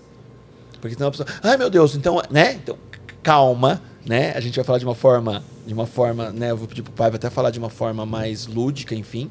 Mas em que momento os pais, os responsáveis, quem cria, enfim, começa já a pensar ou a perceber é, os sinais, ah, logo que nasce, no primeiro ano, antes de um ano de vida, já é possível perceber algum sinal. Ah, o sinal mais seguro a partir de dois, três anos, enfim, que, em que momento é esse para que, que os pais entendam isso também? Olha, uh, eu não vou dizer para você que tem um momento certo, até porque o desenvolvimento humano ele, né, ele vai seguir de uma maneira muito particular de cada um. Né? Uh, mas eu diria para você que casos mais graves vão ter sinais mais aparentes, mais, mais fácil de, de, de, perceber e mais cedo. Né? Então, é, sem dúvida, casos graves você vai perceber antes. Quanto mais leve, mais para frente. Né? É, eu diria para você que com um ano e meio, todos os sinais estão ali todos os sinais. Até por isso tem um, tem um mito da vacina que a gente pode falar um pouco de fake news depois. Tem um mito da vacina. Pode falar já. Que é, é, é a vacina tríplice viral. Um, tem muita gente que acredita, isso, isso é um mito que é muito forte na Inglaterra e nos Estados Unidos principalmente. Lá tem mais gente anti-vacina, né? Aqui no Brasil a gente descobriu só com a Covid, que tem gente anti-vacina, mas os antivacinas do Brasil se vacinam, então é muito interessante isso, é muito bom, né? Só falam mal da vacina, mas tá, tá com a tá vacina tá no braço muitas vezes, né? É, e aí tem um mito de que a vacina tríplice viral causa autismo. A vacina tríplice viral é dada mais ou menos nessa época. Um ano, um ano e meio, é por aí, né? Então, é, tem muita gente que fala que o, que o filho tomou a vacina e acordou no outro dia autista quando eu tive esse papo sobre a suspeita do meu filho, eu pensei assim, ó, mas o Giovanni bateu palma no aniversário dele. E ele falava papai e mamã. E parece que ele não fala mais isso, ele não faz mais isso. Meu filho está regredindo. E eu tive que assistir ao vídeo do aniversário de um ano dele para eu entender que meu cérebro não estava me sabotando e que realmente ele batia palma e ele falava papai e mamã e parou de falar. Né? De uma forma bem simplista, eu vou te falar o que o médico me falou na época. Uh, tem lá uns neurônios que são pro, sei lá, cada um tem o seu, a sua carteira de trabalho lá com o seu cargo, né? E, e os caras lá da equipe do equilíbrio, eles emprestam esses caras lá para poder falar, vamos bater palma, vamos bater palma e bate palma. Fala papá, mamãe, beleza. A criança começa a andar e aí o pessoal do equilíbrio fala assim, ó, galera, ó, minha carteira de trabalho tá aqui, equilíbrio. Tem nada de bater palma, de papai, de mamãe, tem nada disso aqui. Eles voltam lá para equilíbrio e falam, estão exigindo a gente lá. Para a criança não cair, vamos trabalhar, né? E aí a criança para de fazer isso, porque a neuroplasticidade do cérebro, uh, uh, principalmente criança, né, é uma coisa que nem a gente, uh, o ser humano ainda não compreende, não compreende quase nada, né, por completo. Compreende muito, mas esse muito ainda é quase nada. então, essa, essa, essa regressão aparente é algo comum de acontecer nessa, nessa fase. E aí, isso foi a explicação do, desse médico, né? Então, e aí isso cria muito, muito é, esse viés de confirmação da vacina. Mas por que começou a história da vacina? Olha que interessante. Um médico chamado Andrew Wakefield, inglês, é, fez um estudo com meia dúzia de crianças lá, 11, 12, 10 por aí, já não lembro mais. É, e comprovou nesse estudo que as crianças que tomaram vacina ficaram autistas. Porque essa vacina tem mercúrio. É, o mercúrio é, na verdade, o timerosal, que é um conservante muito comum, usado em alguns medicamentos, inclusive em vacina. A vacina tem que ter um conservante, né? Fica na geladeira e tal, tal, tal, mas ela tem que se manter um pouco. E aí esse mercúrio causaria o autismo nas pessoas. Então, ou seja, a pessoa não nasce autista e adquire o autismo ali na vacina. Enfim, só para encurtar essa história, que ela é super longa, ela, ela, foi publicada numa revista muito importante científica. E essa, essa foi a, a, a, a, a presepada toda, né? Que a revista depois retirou o estudo e se. É, é, e, e, enfim, se, se retratou. É, esse médico perdeu o registro ele não pode mais exercer a medicina na, no Reino Unido. E ele se mudou para os Estados Unidos, onde ele continua atuando, né, que é o país aí da, da, da liberdade, inclusive assim. E encontrou lá uma galera anti-vacina e que está lá firme e forte com ele. É, depois se descobriu que ele estava envolvido na patente de uma vacina sem mercúrio. E depois se descobriu que ele pagou para os pais dessa criança para pagar para participar desse estudo, o que é proibido também. E depois se descobriu que ele manipulou os dados da, da pesquisa. E depois todo mundo que tinha assinado junto com ele foi aos poucos se retirando. E, e a gente viu que foi algo criado, criado, fake. Só que olha só o, o quão desastroso isso é e a consequência disso, né? Voltou a ter sarampo na Inglaterra. É, 2019 ou 18, se eu não me engano, foi o ano com maior número de pessoas com sarampo em Nova York. E a gente voltou a ter surto de doenças que estavam praticamente erradicadas. Que é um fenômeno que está acontecendo hoje, porque é, muitos da geração atual não sabem o que é uma doença dessa então não consegue estabelecer a importância entre a vacina e sarampo, vacina e cachumba, vacina e, vacina e rubéola, é, é, vacina e, e, e, todas as doenças, é, tuberculose, né? enfim, mil coisas que a gente só vê em livro. Por quê? Por causa da vacina. Porque a vacina erradicou essas coisas. E a gente está voltando a ter casos e voltando a não ter. Eu, eu vi um caso, eu acho que um primeiro caso, o, o suspeita de poliomielite no Brasil. Então, assim, seríssimo isso, porque a ciência avança e a gente esquece e a gente vai viver essas ondas de volta às doenças para poder entender o, o, o, poder da vacina. Aí todo mundo vacina, não tem mais as doenças, aí esquece a doença, volta. É enfim, sempre assim, ciclo. é vergonha. Infelizmente. Então, assim, é, essa história da vacina é super importante porque as pessoas acham que com um ano e meio, né, toma essa vacina e, e acontece isso. Mas não, né? É, o autismo, quem tem autismo, nasce com Nasce autismo. com autismo. Nasce com autismo. Vamos os falar dos sinais, né? é. Vamos lá. Eu tô respondendo o pessoal aqui que já Ó, vai responder no chat já. Perfeito. Ó, tá na me revista. Autismo sai toda edição, toda edição sai um artigo chamado O que é autismo, exatamente para suprir a demanda de quem está pegando pela primeira vez e não sabe o que é autismo. No site canal Autismo tem lá também o que é autismo, que é atualizado quase que mensalmente. E aí lá no site tem muito mais informação, porque tem um monte de link de vários estudos, tem a prevalência de autismo na Coreia, enfim, em, em diversos estudos é, e links de fontes de informação. Então eu deixo muito claro de onde vêm as informações. Né? A gente é muito pautado por evidência científica. É, e aí eu vou falar de alguns sinais que tem aqui na revista, em toda edição. É, a revista tem também para ser baixada no site. Tudo grátis. Tudo gente. de graça, grátis. Canal Autismo. 100%, tá? É, então, não manter contato visual por mais de dois segundos. Esses sinais que eu vou falar aqui, se você observar três deles, liga um alerta. Não custa ir num médico, né? Pensando que a gente está falando de uma criança, né? Até uns 5 anos e tudo mais.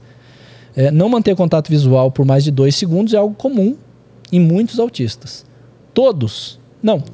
Nunca todos. Nunca todos. Conheço autista que olha nos olhos? Conheço. Conheço. Meu filho olha nos olhos hoje? Olha. Sempre? Não. É fácil para ele olhar nos olhos? Não. Ele olha quando precisa. Não atender quando chamado pelo nome. É uma das coisas que ficou muito clara no meu filho. Cada 10 vezes que eu chamava ele, ele respondia uma quando respondia. Né? Então isso aqui também é muito comum. E aí você tem uma suspeita de surdez. E foi o que aconteceu com meu filho. A pediatra, eu falei assim, com um ano. Eu falei, Giovanni não atende pelo nome. E eu não chamo de nenê, Gigi, nada. Giovanni. Vamos fazer um exame auditivo. Fez. Audição 100%. Eu já sabia que estava 100%, porque quando tocava o, o, o Pocoyo, o desenho do Pocoyo em casa, e ele estava numa ponta da casa e tocava na outra, ele saía correndo e ia ver o que, que era, nem eu tinha escutado. Então ele ouvia melhor que eu. E, mas aí a médica, voltei lá, a médica falou assim: ah, é o jeitinho dele, ele é mais introspectivo mesmo. Por quê? Uma pediatra que não conhecia autismo em 2009. Senão, o protocolo seria o quê? Não é audição? Vamos encaminhar para o neuro? Vamos investigar isso? Pronto. Poderia ter diagnosticado com um ano. Em 2009, um ano e 11 meses é muito precoce. Esse médico super famoso que eu fui em São Paulo me falou que eu era que eu tinha o menino mais novo que ele tinha diagnosticado de pais leigos, de pais que não eram médicos. O que me deixou contente porque eu estava fazendo algo fora da curva beneficamente para o meu filho, mas eu sempre achei podia ter sido Medo de antes. ser tardio, né? É. Isolar-se ou não se interessar por outras crianças. É muito comum uma criança se interessar pela outra. Isolou ali, alerta ligado. Alinhar objetos.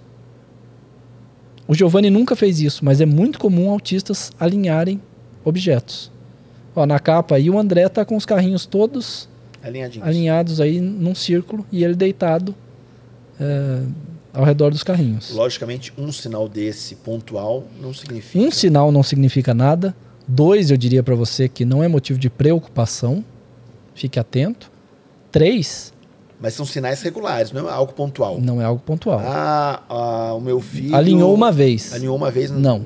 Mas tome cuidado com o que você não quer enxergar. Perfeito. Tome cuidado. Pai e mãe, às vezes, não querem enxergar. enxergar. Infelizmente. Ser muito preso a rotinas a ponto de entrar em crise. Então, tudo tem que fazer igualzinho, o mesmo prato, o mesmo copo, naquele mesmo lugar, né? Enfim, eu já vi crianças de sala de aula entrar em crise porque trocou a cortina. Trocou a cortina da sala de aula. Simplesmente por isso. Não usar brinquedos de forma convencional, ou seja, pega um brinquedo e não brinca como se espera que brinque. Pega um carrinho e começa a jogar o carrinho. O Giovanni jogava o carrinho, virava a rodinha e não punha o carrinho e fazia vrum, né, que é o que se espera de uma criança é, neurotípica. Fazer movimentos repetitivos sem função aparente, também muito comum entre autistas. Giovanni batia na, na, na parede. Eu, eu morava numa casa de madeira. Então era assim enlouquecedor. Ele o tempo inteiro batendo na parede, é, num movimento repetitivo ali, e às vezes, às vezes batia e gritava também junto, enfim, era foi uma fase bem difícil. Não falar ou não fazer gestos para mostrar algo. Então também essa comunicação verbal, não, exatamente, não, não exatamente. Repetir frases ou palavras em momentos inadequados sem a devida função, que é a chamada ecolalia. Então você repete uma frase que você ouviu há 10 minutos ou há 10 dias de um filme, de um desenho, e não tem uma função apropriada naquele momento essa frase. Então, isso também é um sinal. Não compartilhar interesse. Então, ele viu um negócio legal, ele olha para você e fala: Olha lá, né? Sem falar nada, só isso, ó. Essa triangulação é muito importante. É muito importante. E mesmo você fazer e a pessoa também não entender. Né? Girar objetos sem uma função aparente também. É muito comum autistas gostarem de girar objetos. Objetos que não são para girar. Né? É, apresentar interesse restrito por um único assunto, que é o hiperfoco, que a gente falou aqui. Uhum. Não imitar. Né? Então é comum a criança imitar, a criança aprende imitando e não imitar. Quando eu, quando eu fui nesse médico, a Samantha. Uh, uh, quando eu voltei nesse médico, a Samantha estava com poucos meses, três meses, quatro meses, que é minha filha. E aí esse médico ficou na, chegou na frente da Samantha e fez assim, abriu a boca. E ficou uns três segundos com a boca aberta, a Samantha abriu a boca. Na hora eu vi o que ele estava fazendo. Ele já estava só falando para mim, fica tranquilo que a Samantha não tem autismo. É, não brincar de faz de conta o Giovanni teve que aprender a brincar de faz de conta. Você dá uma xicrinha para ele e falar, toma um cafezinho aqui, era capaz dele falar, aqui não tem café.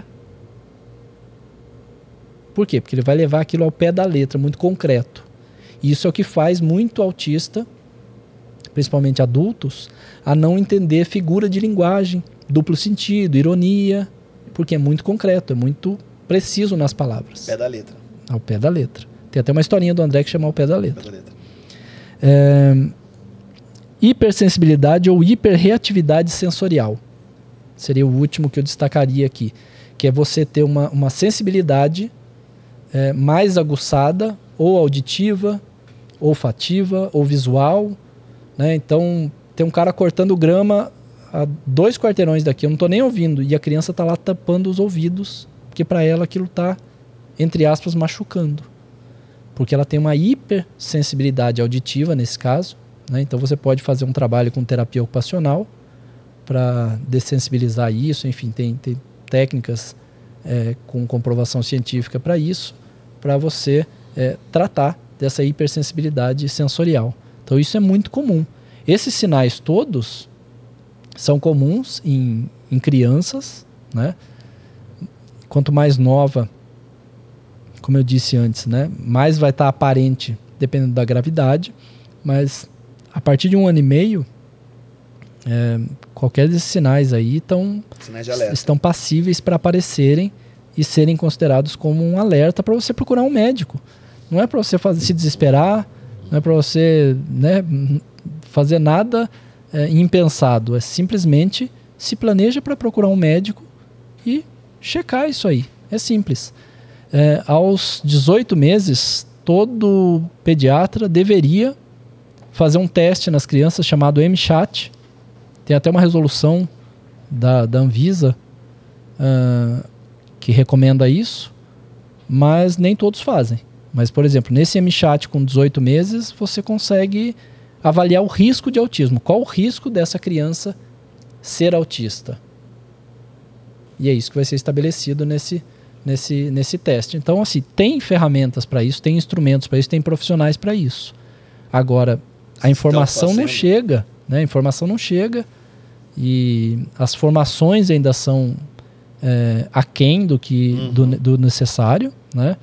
Em muitas áreas. E eu estou falando da medicina, a psicologia, da pedagogia, a terapia ocupacional, é, a gente vai ter profissionais de diversas áreas da saúde e da educação que, que ainda vão ter que batalhar muito aí para para conseguir atender autistas porque não estão preparados, infelizmente, não é por não é por desleixo, né? Muitas vezes por causa da grade mesmo da formação, que é algo que precisa se atualizar sempre.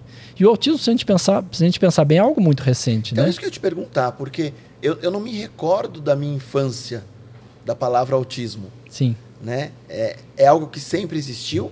É algo que se projetou mais nos últimos anos? Tem, algum, tem algum, alguma resposta em função disso? Por que, que ficou mais conhecido, digamos assim, ou não? Sempre existiu. Sempre existiu. É, talvez as pessoas davam outros nomes. Né? Talvez muitos idosos foram para sanatórios né, e eram simplesmente autistas. É, quando a gente não tem o conhecimento, você nomeia diferente, né? É, os índios falavam que o sol né, era, não encontrava com a lua, quando encontrasse aí tinha o eclipse, eles tinham sempre uma explicação de acordo com o conhecimento que eles tinham. E isso acontece com a gente então, o também. sempre existiu. O autismo não sempre aumentou existiu. os casos agora. Nada, nada corrobora para um aumento de prevalência de autismo.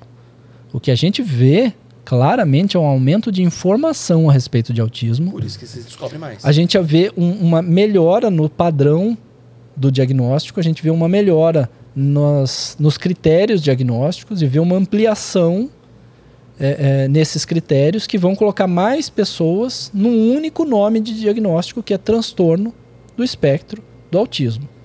É isso que a gente tem de fato. Uhum. Nada aponta para uma epidemia de autismo, como alguns já sugeriram alguns anos atrás. Então, assim, o que, o que, que faz ter mais autista? Mais informação. Mais informação, aperfeiçoamento da medicina. Sempre existiu. Sempre existiu, sempre existiu. Dentro... Então, então, assim, é, é, é, lá da década de 40 que foi, que foi notado pela primeira vez que e foi descrito como autismo, né? Com, com Leo Kanner e Hans Asperger. Por isso o nome Síndrome de Asperger, né? Para o que hoje é, é chamado autismo de nível 1 de suporte. Também, né? não só, mas também. É, e aí, olha que história maluca. É, isso foi para homenagear o Hans Asperger, um médico talentosíssimo. E aí descobriu-se, alguns anos atrás, que o Hans Asperger colaborou para o regime nazista. E ele selecionava crianças com deficiência, quem a gente vai manter vivo e quem a gente vai matar. E aí os autistas Asperger, né, mais leves, davam menos trabalho. É, esse aqui a gente pode deixar, esse autista aqui, esse aí pode matar. E aí, logicamente, é, evitaram usar o termo Asperger, né? É um termo em desuso hoje por conta disso e por conta do DSM-5 que eu citei Sim. e o CID-11 que está mais atualizado. E... mais atualizado, Sim. nomeando como transtorno do espectro do autismo. Então é por isso que não existe mais síndrome de Asperger, tecnicamente, medicamente falando, dentro do modelo médico não existe mais síndrome de Asperger. Mas nós temos dois motivos: a atualização e as descobertas do Asperger ter contribuído aí para mandar autistas e crianças com deficiência para para a câmara de gás, infelizmente. Por isso, gente, vocês que estão ouvindo esse podcast, a importância da informação. Né? Muitas vezes a gente está buscando informações em fontes erradas e talvez nem sabe como, como buscar. Eu vi que tem uma, tem uma galera é, de Belém, tem uma galera de outros estados aqui na live. Aproveite para se inscrever nesse canal que tem mais informação para trazer. É, eu, queria, eu queria caminhar para duas dúvidas agora. A, primeira, é, quando você diz é, dentro desse processo do autista hoje está muito mais comum ter as como é que chamam que você falou que acompanha em sala de aula?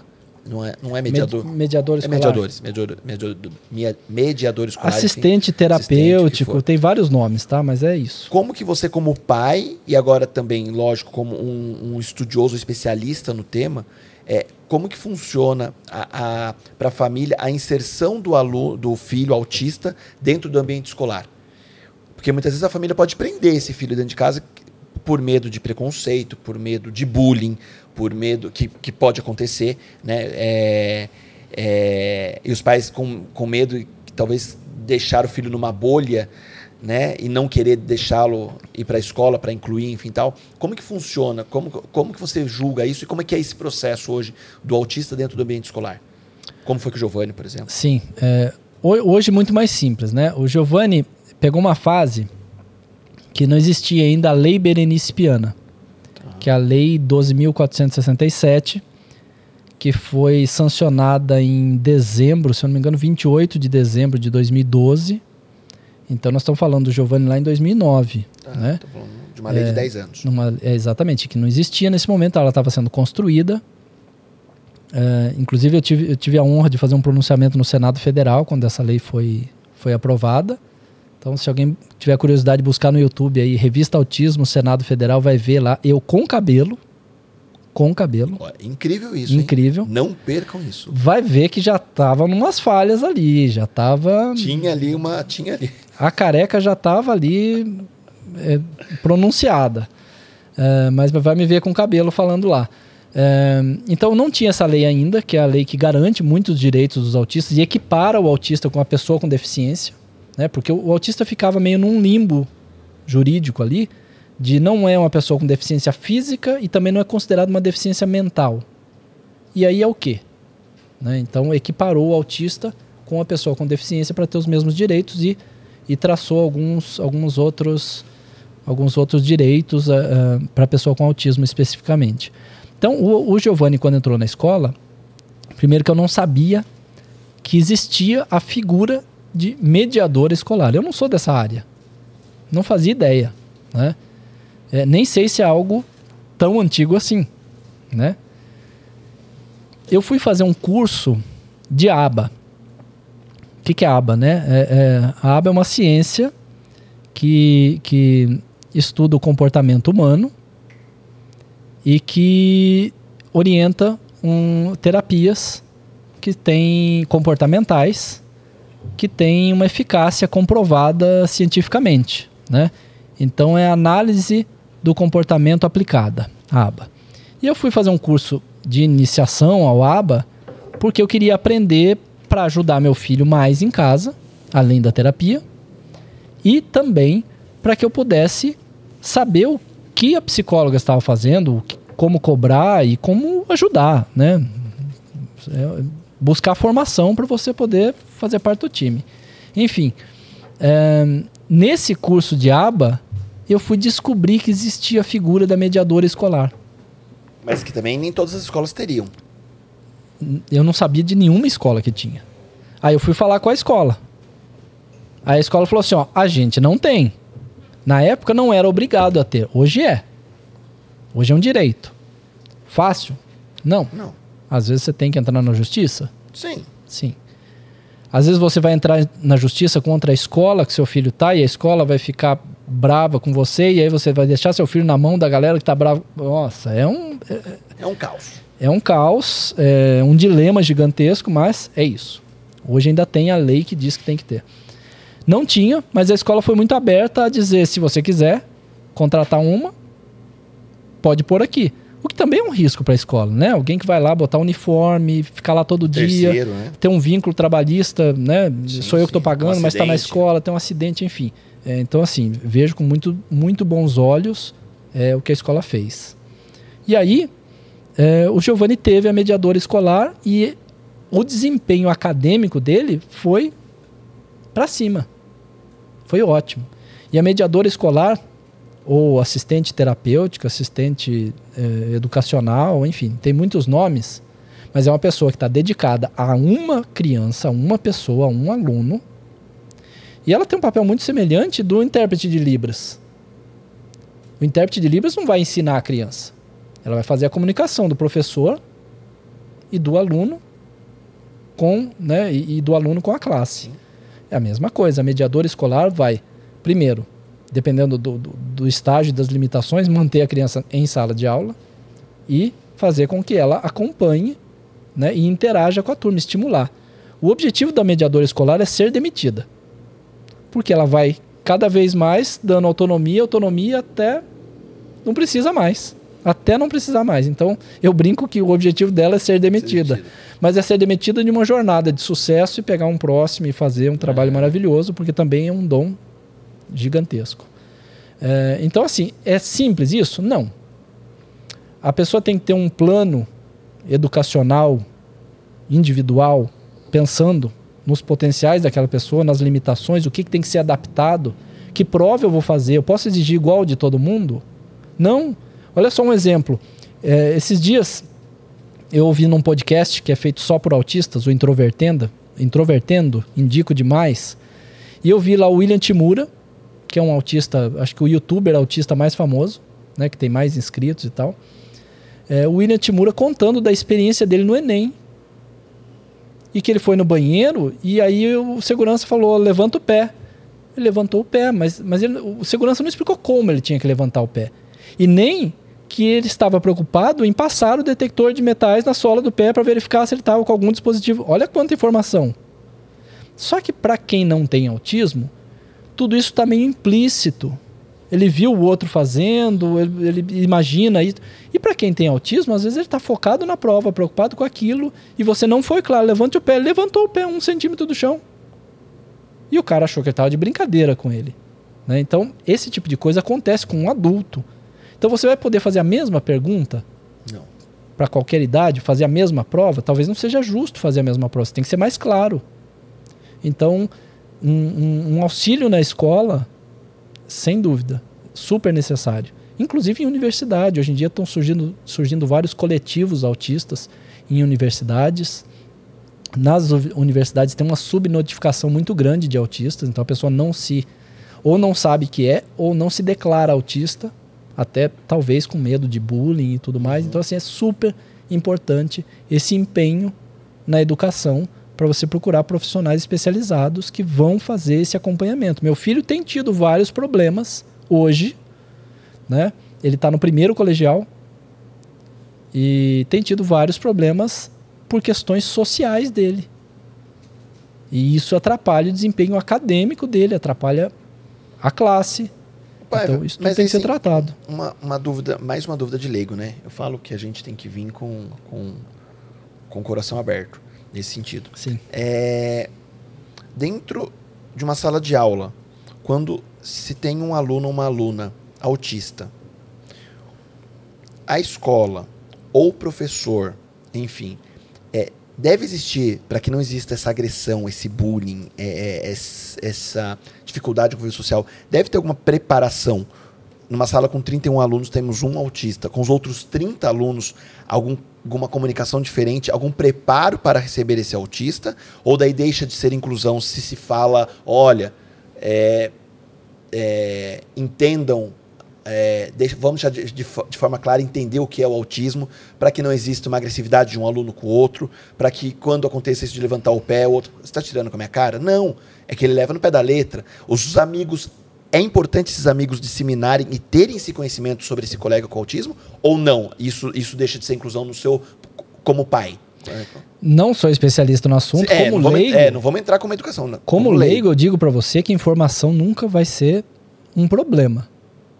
E eu imagino que informar a classe e preparar a classe só pode trazer benefício. Só. É o que eu penso. Só pode trazer benefício. Assim como acontece em empresas. Sim. Se você vai contratar um autista e você não prepara a sua equipe, não prepara a empresa, a chance de não ter sucesso aumenta. É a mesma coisa, eu vou fazer uma analogia muito boba agora, mas é o que você falou, né? É, hoje, quando a gente tem a, a- a contratação é, de um deficiente, de um surdo, se você não tem na empresa um intérprete de Libras, né? Você não preparou a empresa para receber ele, ele vai se comunicar como? Né? Porque talvez ele não consiga se comunicar pela escrita, talvez ele não consiga fazer uma leitura labial, então você tem que se preparar, né? E, e- e- já que você pegou esse gancho, fala, é, che- chegar nas pizzas, tá? A gente tem que ir comendo falando, porque senão você não vai embora para São Paulo hoje. É, dentro da empregabilidade hoje, que você me contou algumas coisas bem, bem superficiais, mas que me despertou um interesse absurdo que é sobre a empregabilidade do autista hoje. Né? Como, como, como que tá esse mundo hoje? E, e alguns casos que você falou, até cômico, a empresa contratou, enfim tal. Conta um pouquinho disso. Eu vou abrir na pizza. Eu, eu fiz uma reportagem a respeito do mercado de trabalho para pessoas com autismo em 2019. Foi, foi capa de uma das edições. Ah, essa tá bom, hein? É, foi capa de uma das edições da revista Autismo, né? Se eu não me engano, foi edição número 6. E então tá lá para ser baixada e para ler a reportagem e tudo mais. E eu acompanhei a história. Então, assim, dois pontos que eu, que eu quero dizer. Um menino, um garoto que fez um curso na Specialistern. O que, que é Specialistern? Specialistern é uma empresa dinamarquesa, uma empresa social, que treina autistas para o mercado de trabalho. E treina as empresas para receber os autistas e faz esse acompanhamento, uma coisa super profissional. E tem uma, uma filial no Brasil. Então tem a Especialista no Brasil. Né? E, e tem mais agora na, na, na, América Latina, tendo outras, outras unidades é, sendo abertas. Então, um projeto de muito sucesso. Aliás, o diretor da América Latina da Especialista é colunista da revista Autismo para falar sobre autismo no mercado de trabalho, que é o Marcelo Vitoriano, profissional excelente que faz parte do ESA, que é o programa de empreendedorismo social com foco em autismo. Mais um assunto para a gente falar aí. Bom, ele fez o curso na Especialistern para é, entrar no mercado de trabalho. Beleza. E aí, ele foi contratado por uma empresa na sequência. Por quê? É bonito contratar um autista, tem a lei de cotas que exige você contratar pessoas com deficiência. Para a imagem institucional, até dos funcionários, tal, pô, minha empresa contratou um autista, que empresa humana, tal, é, tudo é legal, né? Não estou dizendo nem que a empresa não tinha esses valores, mas ela não estava fazendo porque achava que contratar um autista ia ser bom para ela, né? Para produtividade, para o mercado. Enfim. Exato. Era mais por essas questões aí, que é o que o que atrai qualquer outra empresa. O que aconteceu? Esse menino foi contratado e em poucos meses ele foi o funcionário do mês, ganhou folga por produtividade. E a empresa voltou na especialista externa e falou assim: Eu quero mais sete autistas. Por quê? Não é mais por causa da lei de cota, não é mais porque é bonito empregar autista, não é mais porque vai ser legal para a imagem institucional da empresa, é porque ele viu que se eu contratar um autista que tem um potencial enorme, com acompanhamento, com treinamento, é, e eu conseguir encaixar a habilidade daquela pessoa com a necessidade que a empresa tem, eu vou ter um funcionário quase perfeito. Com questões sociais, com dificuldades. Poxa, quem não tem? No, no, treinamento da Specialistern, eles falam lá: olha, o, o chefe tem que ser mais claro nas ordens, mais específico. Mesmo quando estiver tratando uma coisa em equipe, porque vai ter um autista lá. Você sabe qual é o feedback dos outros? Melhorou para mim ficou mais claro para mim que não tenho autismo. Esse era o feedback. Então você vê que não é um benefício só para as pessoas com autismo e que as pessoas têm graus diferentes de, de, de, de como interpretam as coisas, né? Depende do repertório de cada um, depende do contexto, né? A linguagem é um, é um negócio muito complexo. Então, assim, tem benefício para a empresa inteira. Então, se você conseguir encaixar a sua necessidade da empresa com um autista que tenha uma habilidade ali, um hiperfoco. Específico. Se tiver hiperfoco, então, naquilo que a empresa trabalha ou no que é necessário, fechou. É, é você tem um, você é tem um super funcionário. É o que, que a empresa quer. Então, eu ainda acho que o mercado, acho não, eu, eu tenho certeza, vejo que o mercado ainda ignora os autistas. Tem muito autista que tem dificuldade não só em entrar, porque o processo seletivo, aí vou, vou criticar o RH, Sim. É, não pensa no autista e faz umas dinâmicas de grupo, algumas coisas que são impossíveis para um autista fazer. E que já deixa ele de fora de cara. E manter-se no emprego, se não tem um preparo ali, se tem um ambiente mínimo, se não tem um, um ambiente minimamente preparado ou favorável, ele não consegue se manter no emprego. Então você vê profissionais excelentes que têm não tem seis meses de carteira assinada. Ô Paiva, dentro de, desse momento da empregabilidade, é, quando você comentou que. Água, Lu? Você quer trazer? O pessoal tá de olho aqui, vai acabando. O pessoal trouxe pizza, tá que incrível. Bom, Hoje tá incrível isso aqui. O pessoal vai ficar com ciúmes, os outros convidados. É, quando você comentou que talvez numa sala de aula, uma, uma, uma criança quando viu que mudou a cor da cortina, é, entrou em crise, né? Ou entrar em crise para o autista, talvez, dentro de um, de um cenário infantil, de um cenário de convívio, de brincadeira, lúdico, de história, enfim tal. Na fase adulta, dentro da empregabilidade ou dentro do convívio social, é, o, o, autista na fase adulta ele consegue é, se controlar melhor frente a essas crises ou as crises permanecem iguais às, às de infância? Né? Eu não sei se isso é, é, é fácil de identificar ou não. Olha, tem de tudo. Tem de tudo. Tem de tudo. Tem, tem gente que aprendeu a se controlar lá. E tem gente que ainda tem dificuldade com isso. E eu diria mais. Depende do estado emocional também da pessoa. Né? Daquilo, o que, que ele está vivendo, o que, que ele está passando. Então isso, isso é muito importante ser considerado. Então vou te dar um exemplo. Eu conheço gente que é autista, que a empresa não sabe que é autista, empresa grande, e aí ele tem necessidade de fazer o STEAM. O que, que é o STEAM? Aquele movimento repetitivo que muitas vezes regula a pessoa. É uma regulação emocional. Sabe quando a gente come unha? Ou fica enrolando o cabelo assim, coisa que eu não consigo fazer? Sim, sim, sim. Né? Fica enrolando o cabelo assim, ou fica balançando a perna. São movimentos repetitivos que a gente faz. Para acalmar. Que não tem uma função aparente, né? Mesmo comer unha, você não está querendo comer não. a unha. Né? Você está roendo ali e até se prejudicando. Mas você faz isso instintivamente quase para você se acalmar. Normalmente é quando você está mais tenso, está é, é estressado, alguma coisa assim. Né? Do autista isso é potencializado. E aí eu conheço um cara, trabalha em uma empresa grande, e aí ele tem que pular. E ele não vai pular aqui na frente de todo mundo. Ele sai, vai no banheiro, pula, pula, pula, pula, sai. Normalmente vem aqui, trabalha. Ou seja, esse ato não é inconsciente. Ele tem consciência que ali ele. Ele, ele conseguiu caso, controlar. Para que eu não vou aqui no meio das baias de todo mundo. Ele sabe quando ele precisa e ele sabe quando ele, quando e onde ele pode fazer isso, de acordo com o que ele definiu para a vida dele. Né? Então ele definiu que ali na frente ele não quer passar por isso, ele não quer explicar, não quer se identificar como autista e tudo mais, e eu acho que todo mundo tem que respeitar isso, é uma decisão pessoal. Só que ele tem essa necessidade, então ele vai num lugar reservado, faz, volta. Do mesmo jeito que eu saio, faço um xixi e volto. volto. Beleza. Enquanto você come, eu vou mandando um oi pro pessoal que tá na live. Assim você consegue mastigar, porque é muita falta de respeito. Você vê todo mundo comendo essa pizza quentinha e o Paiva não. Deixa eu ver quem tá aqui. Vamos lá. Leandrão Claro. Danisa, que bom que você está aqui. Que show, que show. Deixa eu colocar aqui. É... Fernando, ah, Fernando César aqui. Ah, Rafaela Prado, Okamoto daqui de Bragança. Beijão para você. É... a Jo Braga, sou grata por toda a informação de qualidade que a revista Autismo traz. Olha aí. Fátima Pedroso, lá de Bom Jesus dos Perdões. Deve ser a dona Fátima, né? Provavelmente. Dona Fátima, mãe da Kátia, da Lia. Esposa do seu João. Esposa do seu João. Ivan! Olha só, Ivan Pedroso. O Ivan tá na onde agora? Será que tá na Espanha tá nos Estados Unidos? Eu não sei onde o Ivan tá agora. Se tá nos Estados Unidos já ou não tá. Conheço ele por Juninho. Olha aí, de Bom Jesus dos Perdões para o mundo.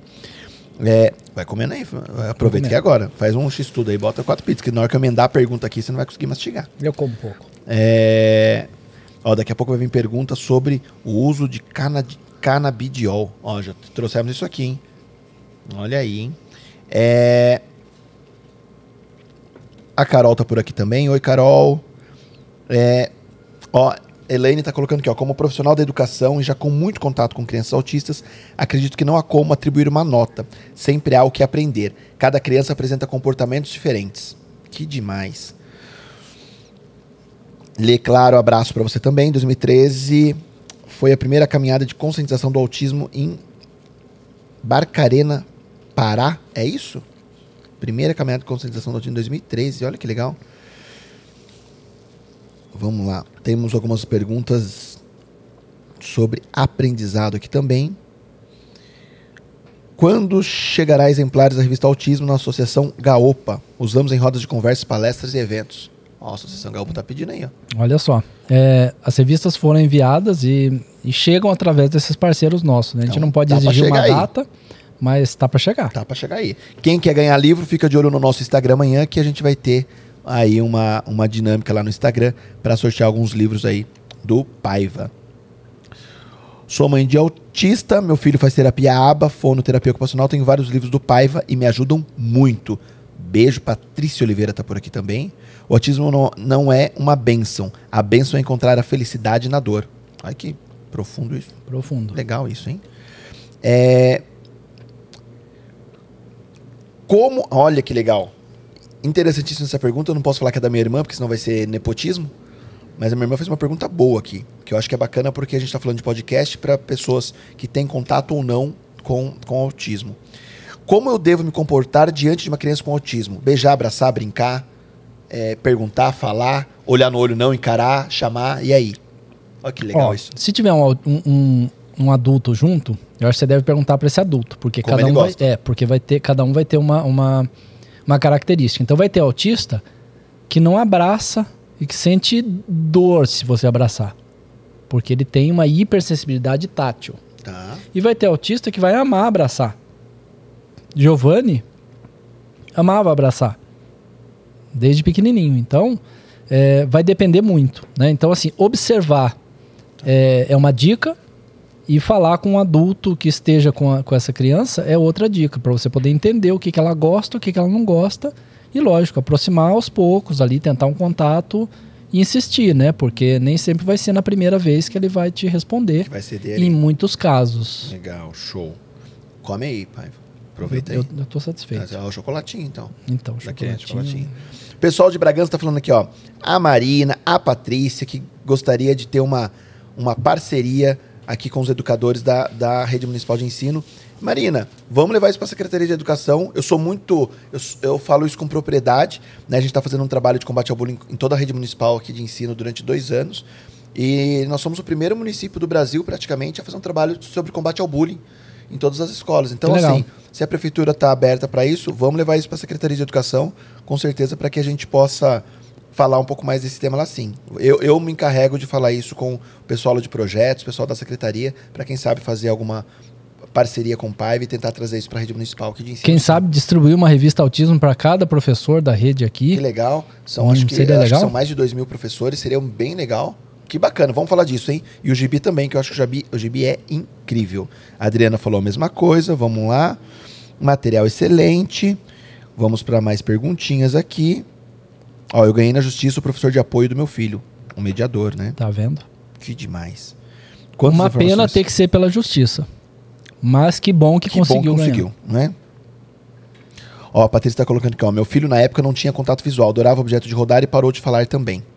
Meu filho foi diagnosticado com um ano e 10 meses, mas começou a intervenção com 18 meses. Foi crucial para o bom desenvolvimento dele. É isso que o Paiva tem dito muito, né? Nunca é tarde. Tarde a gente não começar. Se vai demorar, se, se você descobriu com 7 anos, com 10 anos de idade, não importa. Mas comece agora. É. Né? Não dá para chorar pelo leite derramado. Não é que já foi, é que você falou. Já foi, já, Já foi. A água passou no, Vamos por começar. da ponte e acabou. Vamos lá. Ó, aqui, ó, tivemos um superchat que o Leandro Claro comentou aqui que o nosso querido grande Fernando Cearamelo, o Feu, usa o exemplo do Francisco como exemplo de não aceitar uma notícia contraditória e se conformar. É real isso? É. O Feu, do Mastermind? É? Que- e, e explica isso. Feu, conheço o Feu. Olha lá. É. Grande Feu tá na Itália fazendo pão. Feu tá outro nível Tá agora. bem, tá bem, outro tá nível. bem, tá mais bem. do mesmo agora. Manual, manual mais do mesmo, acho que é o, o, o Instagram dele agora. É bem legal. Para tá casais. fazendo. é. Tá vendo? Bem legal, Tô bem legal. atualizado. Tá atualizado. Qual, qual é esse exemplo de aceitar uma notícia contraditória e se conformar? Quando, quando eu recebi a notícia que meu filho tinha autismo, é, eu acho que tem uma diferença entre aceitar e conformar-se. Né? Uma coisa é eu aceitar e eu entender que aquilo é verdade, eu não posso é, mudar essa realidade de hoje, né? É, e outra coisa é eu me conformar. Quando eu não me conformo, eu tenho uma realidade de hoje que eu aceito e eu quero construir uma realidade diferente para amanhã. E aí, quando eu construo essa realidade diferente, eu vou ter que lutar, batalhar para eu chegar nessa meta. E isso faz toda a diferença. Então, se eu tenho um filho com autismo hoje e ele tem essas limitações e não tem esses potenciais desenvolvidos, eu quero mudar isso. Eu- é de braço cruzado que isso vai acontecer? É do céu que isso vai cair? Nunca. Não. Né? Então, a gente Vamos tem trabalhar. que batalhar. Né? Para as pessoas religiosas, vamos pensar em ação e oração. São dois remos. Se eu remar um só, eu vou ficar girando. Então, eu não posso ficar na, na, na oração, rezar e, e não fazer nada. E também acredito que eu não posso fazer e não contar com a ajuda de Deus. Então, eu, eu posso né, mesclar esses dois e aí eu acho que essa harmonia pode te trazer aí uma a conquista de uma meta. Excelente.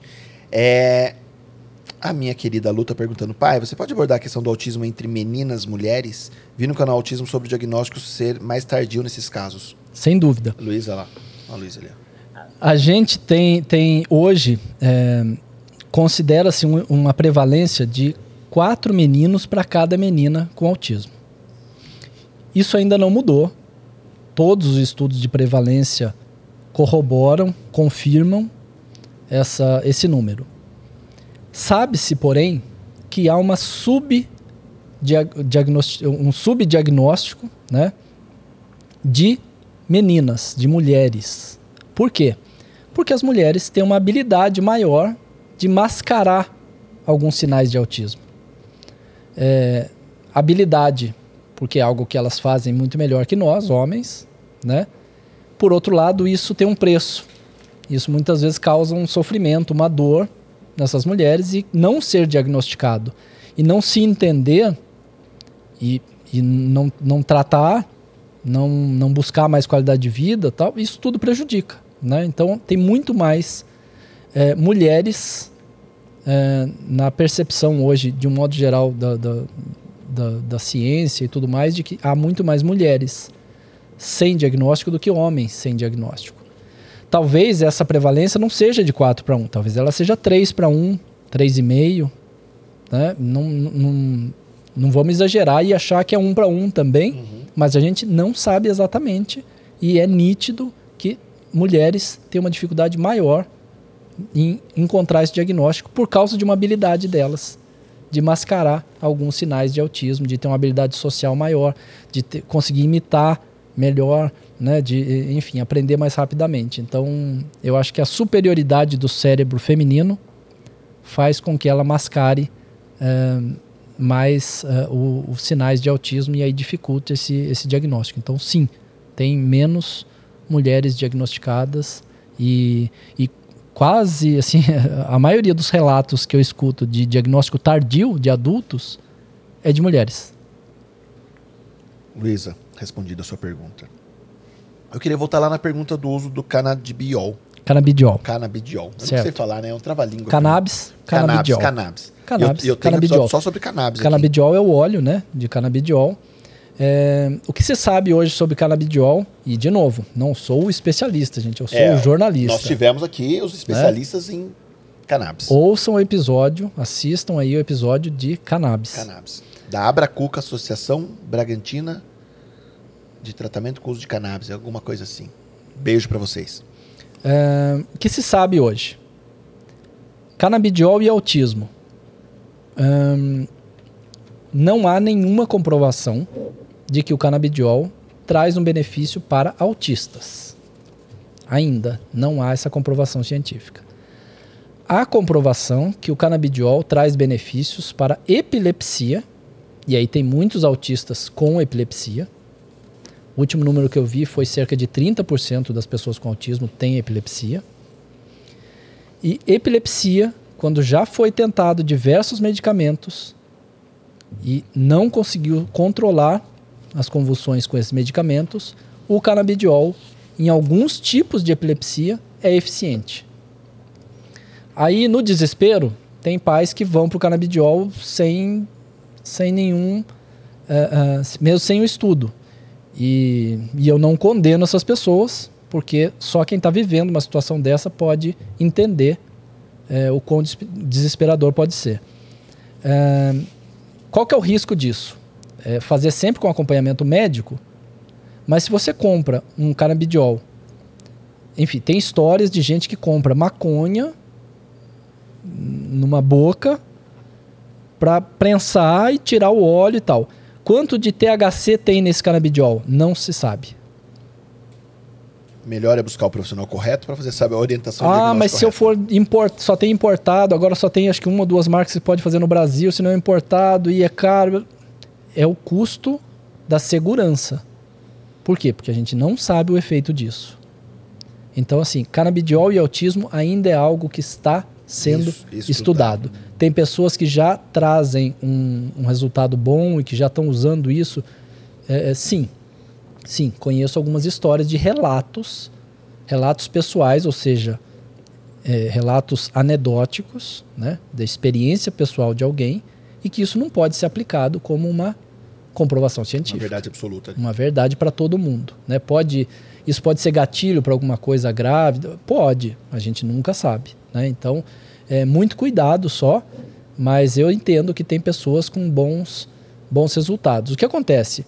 Se tem algo que me causa mal e eu tenho um problema de comunicação, eu vou, eu vou piorar o meu comportamento e, e tudo mais. Eu consigo resolver o que me causa o mal, meu comportamento vai melhorar. Isso melhorou meu comportamento? Não. Isso melhorou o que me causava mal. Por tabela, melhorou meu comportamento. né? Perfeita a leitura. Então, é como uma dor de dente. Remédio para dor de dente melhora autismo? Não. Uma pessoa com dor de dente, autista, com várias limitações, vai ter um comportamento muito ruim, é, é, vai se talvez até se autoagredir e pode ser que sim. Dor de dente é desesperador. Aí eu dou um remédio de dor de dente e eu falo, isso fez bem pro autismo? Não. Olha aí, olha aí. Luísa, presta atenção nesse corte, hein? Isso é, impre- é inacreditável que a gente está ouvindo. Até o Léo deu lá. Léo, me dê boas notícias, Léo. Você aprendeu muito hoje, Léo. Cobra lá, Léo, me dê boas notícias, Léo. A Tita Bueno tá colocando uma pergunta bacana aqui, ó. Uma pergunta como pai, Paiva. Como pai, Paiva. Né? Eu sou- É quase ser- uma gagueira. Quase uma gagueira, como pai, Paiva. Pai, pai. Como fazer com os pais que não aceitam de maneira alguma que seu filho é autista? Compra o meu livro. Compra Hora do merchan. Olha, é, é, falando super sério, eu conheço muitos pais que depois me mandaram mensagem dizendo eu não aceitava o meu filho, eu não começava o tratamento, eu não conseguia ah, sair do luto e o seu livro me tirou, o seu livro me, me colocou num, num caminho que eu queria. Então, assim, é, tem muita gente que me manda essa mensagem, eu acho que isso comprova alguma coisa. É, a força, ninguém vai fazer nada. É preciso respeitar o tempo de cada um. Mas aí eu repito, tem que tratar. Tem que tratar o pai, tem que tratar a mãe, tem que tratar o filho. Ninguém cuida se não estiver bem. Então é muito importante também o olhar para o cuidador, o olhar para o pai e para a mãe. Se essa pessoa não está aceitando, é porque está difícil para ela. Eu duvido que ela queira o mal do filho. Então, vale aí um, um estímulo para tentar fazer um, um, um tratamento, um papo com um psicólogo. É, é, sugerir, sugerir um, um, teste com um neuropsicólogo, por exemplo, que vai traçar e vai falar assim: olha, risco de autismo aqui de 90%. Aí, contra fatos, não tem muito o que a gente dizer, né? E aí, isso pode ajudar nesse processo de aceitação. Mas é importante respeitar o tempo de cada um. O que eu acho que não dá é para perder o tempo sem intervenções. Sem intervenção. Esse é que é importante. Você começa a intervenção, se puder fazer uma intervenção contigo mesmo, para você poder fazer uma terapia para ajudar nessa caminhada, melhor ainda. Mas cada um tem seu tempo e tem que buscar superar essas fases todas para chegar na, na aceitação, que é uma libertação, viu? Não, e o que você disse, né? A preparação dos pais, né? Porque às vezes, numa questão, lógico, cada criança tem seu jeito, pela minha visão como leigo. Às vezes, se uma criança grita em função de uma crise e o pai grita, né? Até que ponto, né? Lógico, né? É, o, convívio, a forma de conduzir ali dentro de casa, a gente não sabe qual é a forma que essa criança apresenta e que os pais foram preparados para aquilo também.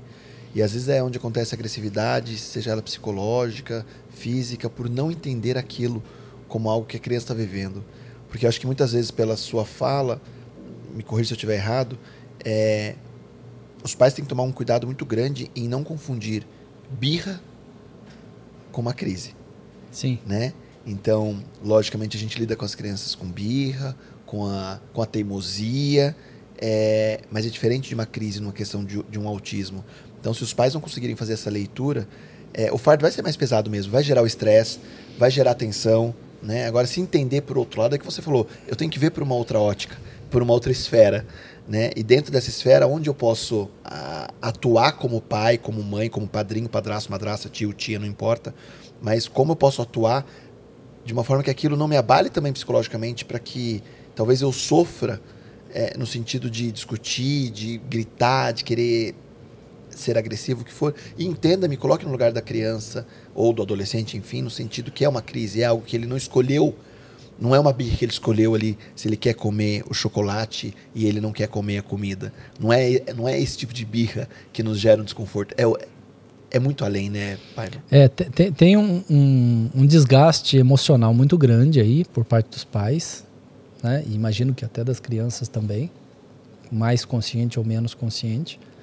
É, e exige-se muita paciência e muita persistência. né? Então, um- uma época o Giovanni parou de comer arroz. Parou. Não sei porquê. Enfim, eu já sabia um pouquinho sobre aba, né? E, e aí o que, que eu fiz? Coloquei um grão de arroz no prato dele e falei, Giovanni, você vai só suportar esse arroz aqui. Você não vai precisar comer. Só vai ficar aqui até o fim. Um grão. Uma semana. Na outra semana, dois grãos. Na outra, quatro. Na outra, oito. Dezesseis. Poucas semanas depois eu estava com uma colher de arroz só no prato. Pronto. Tudo isso, com uma- cada semana uma Uma mudança evolução. aí. anunciada com previsibilidade, que é muito importante dar essa previsibilidade, porque se o autista é é muito, surpresa. é muito é, é, ligado à rotina, quando você dá previsibilidade, você dá essa segurança. Aquilo vai alterar. Vai vir alguém em casa hoje. Vai ficar aqui um tempo e vai embora. Nós vamos tomar banho daqui cinco minutos. Hoje não tem macarrão no jantar. Essas informações todas são super importantes, antecipadas para a pessoa com autismo. Depois de eu fazer essa, essa maratona de várias semanas, várias semanas, eu falei assim: você quer. Aí estava suportando uma colher de arroz. Eu falei: você quer comer um grão de arroz ou a colher toda? Porque se eu falar, você quer comer arroz, ele vai falar não. Você tem que dar duas opções. Eu, eu sempre fui assim com os meus filhos, né? Eu não falo assim, ó, quer tomar banho. Eu falo, você quer tomar banho agora ou daqui cinco minutos? Você pode escolher. Pode escolher. Você é livre. e aí, eu falei para ele: você quer comer um grão de arroz ou a colher toda? Um grão só. Ele comeu um grão. Uma semana comendo um grão de arroz e uma colher no prato. Segunda semana dessa nova fase, comer dois grãos de arroz. Quatro, oito, dezesseis. Em algum tempo ele estava comendo a colher de arroz e voltou a comer arroz, come até hoje. Então é preciso paciência, não é um processo simples esse. É, é preciso persistência, que é diferente de insistência de você fazer a mesma coisa, né? Você vai persistir ali, tentar usar estratégias diferentes, enfim, e ter um plano para isso. Então não é simples. Então tem um desgaste emocional aí também, que nem sempre você está né, no melhor dia do mundo para poder esperar o menino botar dois grãos de arroz e ficar lá no prato e, né? Então é- é, não é fácil, não é fácil. Respeito muito aí as, as famílias de, de, de pessoas é, com autismo que eu, eu vivi fases aí bem bem difíceis. É, e foi interessante que você falou sobre, sobre ser previsível, né? Porque o fator surpresa realmente, às vezes, você quer impor algo. é, e isso, acho que diferente de autismo, é, é importante no convívio social isso. Né? A previsibilidade para a criança. Agora eu tô falando como, como pai mesmo, né? Acho Sim. que é, é importante. Mas para o autista isso é potencializado inúmeras vezes porque eles são muito ligados à rotina. O que, que a rotina nos traz? Traz segurança. Vai acontecer Mudou? isso, depois isso e depois isso. Acabou. Eu tô seguro. Vai, vai viajar de avião pela primeira vez. Você olha o ticket de o portão 15 vezes por minuto. Com medo de perder o portão. E com medo de perder o portão. Olha se o portão é aquele, tá inseguro, olha de novo, olha. Não é assim? O avião no ar, você tá olhando de novo, você não pegou o voo errado, né? Exatamente. Agora, se você pega um avião toda semana, acabou, Vira você não rotina. fica assim, vira rotina. Então, assim, a gente se sente inseguro quando sai da nossa rotina. Só que o autista tem isso potencializado em muitos casos. Então, é é comum do ser humano querer ter uma zona de conforto e se estabelecer numa rotina. Agora, você tem que desafiar essa rotina num ambiente controlado. Para aí sim você ensinar a pessoa a sair da rotina. Eu fui no shopping, morava em Atibaia, fui no shopping em Campinas muitas vezes para ficar 10 minutos no shopping, pagar o estacionamento e ir embora. Porque eu estava treinando o Giovanni aí no shopping. Eu não precisava comprar nada no shopping. Eu não precisava fazer nada lá. Eu ia lá por ele. Então ele tinha que ficar 10 minutos. Tinha não, né? A gente tentava ficar 10 minutos. 10 minutos foi o limite dele? Bora. Na próxima vez, vamos tentar 15. Vamos tentar 20. E, e vai aumentando esse tempo. E você vai meio que dessensibilizando. Né? É, eu ia muito com o Giovanni em supermercado para treiná-lo num ambiente público. Então tinha um supermercado lá no meu bairro, todo mundo me conhecia, que eu ia lá três vezes por semana com o Giovanni, e para pôr produto no, no carrinho e tirar para o Giovanni interagir, para ele esperar na fila, para ele ver aquele barulho. E, e- por quê? Porque era um ambiente controlado. Se ele não tivesse bem e não quisesse, eu não ia fazer meu filho sofrer. Eu ia embora, porque eu não estava indo no supermercado para fazer uma compra. Eu estava indo lá para treinar o Giovanni. Agora, olha só que interessante. Quando eu percebi que a Samanta estava sendo deixada de lado, eu passei a toda quarta-feira sair com a Samanta. Um dia eu levei ela no McDonald's, no outro dia eu levei num pula-pula, no outro dia eu levei num parquinho que tinha, no outro dia eu levei no, no parque de Mundo Zanoni. E aí chegou um dia que eu falei, Samanta, hoje você vai escolher. Onde você disser, o papai te leva. E eu já estava preparado. Se ela falar que ir no shopping em São Paulo, no cinema, eu ia. Pai, eu quero ir no supermercado. Por quê? O que, que ela via? Poxa, meu pai vai no supermercado com o Giovanni direto. Deve ser super legal isso. A gente foi no supermercado. Ela comprou lá o que ela quis. E a gente teve essa experiência. Que para ela devia ser algo muito legal ir no supermercado. Porque meu pai vai sempre com o Giovanni. Deve ser ótimo. Mas essa leitura é incrível, né? Fazer essa leitura é difícil, mas ao mesmo tempo, quando vê agora, é recompensador, né? Sem dúvida. Como, como pai, é, Paiva, é, o que, que você acha que foi a maior conquista, assim, nessa trajetória? Frente lá... Conquista minha ou do Giovanni? Não, sua com o Giovanni. Eu acho que é muito importante é, esse papo chegar nos pais, né? E assim, fazendo um paralelo de hoje, é, 30 de março de 2022, falando sobre autismo hoje, com uma empresa gigantesca, com livro, com revista, com gibi, palestrando em um monte de lugar. Que contraponto você faz em relação lá, quando ele tinha seus um, um ano e 11 meses. 11 meses, que seu amigo sentou e falou, viu, vamos conversar? Né? Fa- fa- fazendo um, sei lá... Uma análise uma aqui. análise disso aí. Que, que leitura você faz isso de hoje, assim, como pai mesmo, é, que foi fundamental para que isso acontecesse, que o Giovanni tivesse é, uma qualidade de vida muito melhor, uma qualidade de tempo muito melhor, e que se você não tivesse feito, talvez isso não teria acontecido. Olha, eu acho que eh, quando você tem uma experiência como essa minha, você tem a oportunidade de se tornar um ser humano melhor. Você escolhe se você vai abraçar essa oportunidade ou não. Tem gente que pode cuidar do filho, tratar muito bem e não melhorar como ser humano. Mas você tem essa oportunidade e é uma escolha. E quando você entende esses valores, você melhora como ser humano e você tenta devolver isso pro, pro outro, eu acho que o universo te joga isso de volta, Deus te joga isso de volta, é, Yahvé, enfim, o nome que você quiser dar, né? Um grande arquiteto do universo, o que você quiser dizer, essa força que eu prefiro falar Deus, te abençoa de volta com, com outras, uh, uh, outras bênçãos, né? outros benefícios. Então eu acredito que assim, me foi dada uma oportunidade e eu abracei. Tem um monte de gente que abraça e tem um monte de gente que não abraça isso.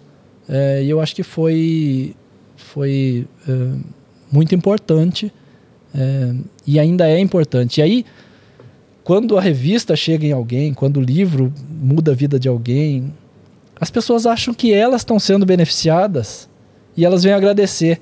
E elas não têm a menor ideia que o, o maior beneficiado sou eu que esse sentimento de, de, de, de, espalhar isso, de ser parte de algo maior, que tem um monte de gente que ajuda aí, né?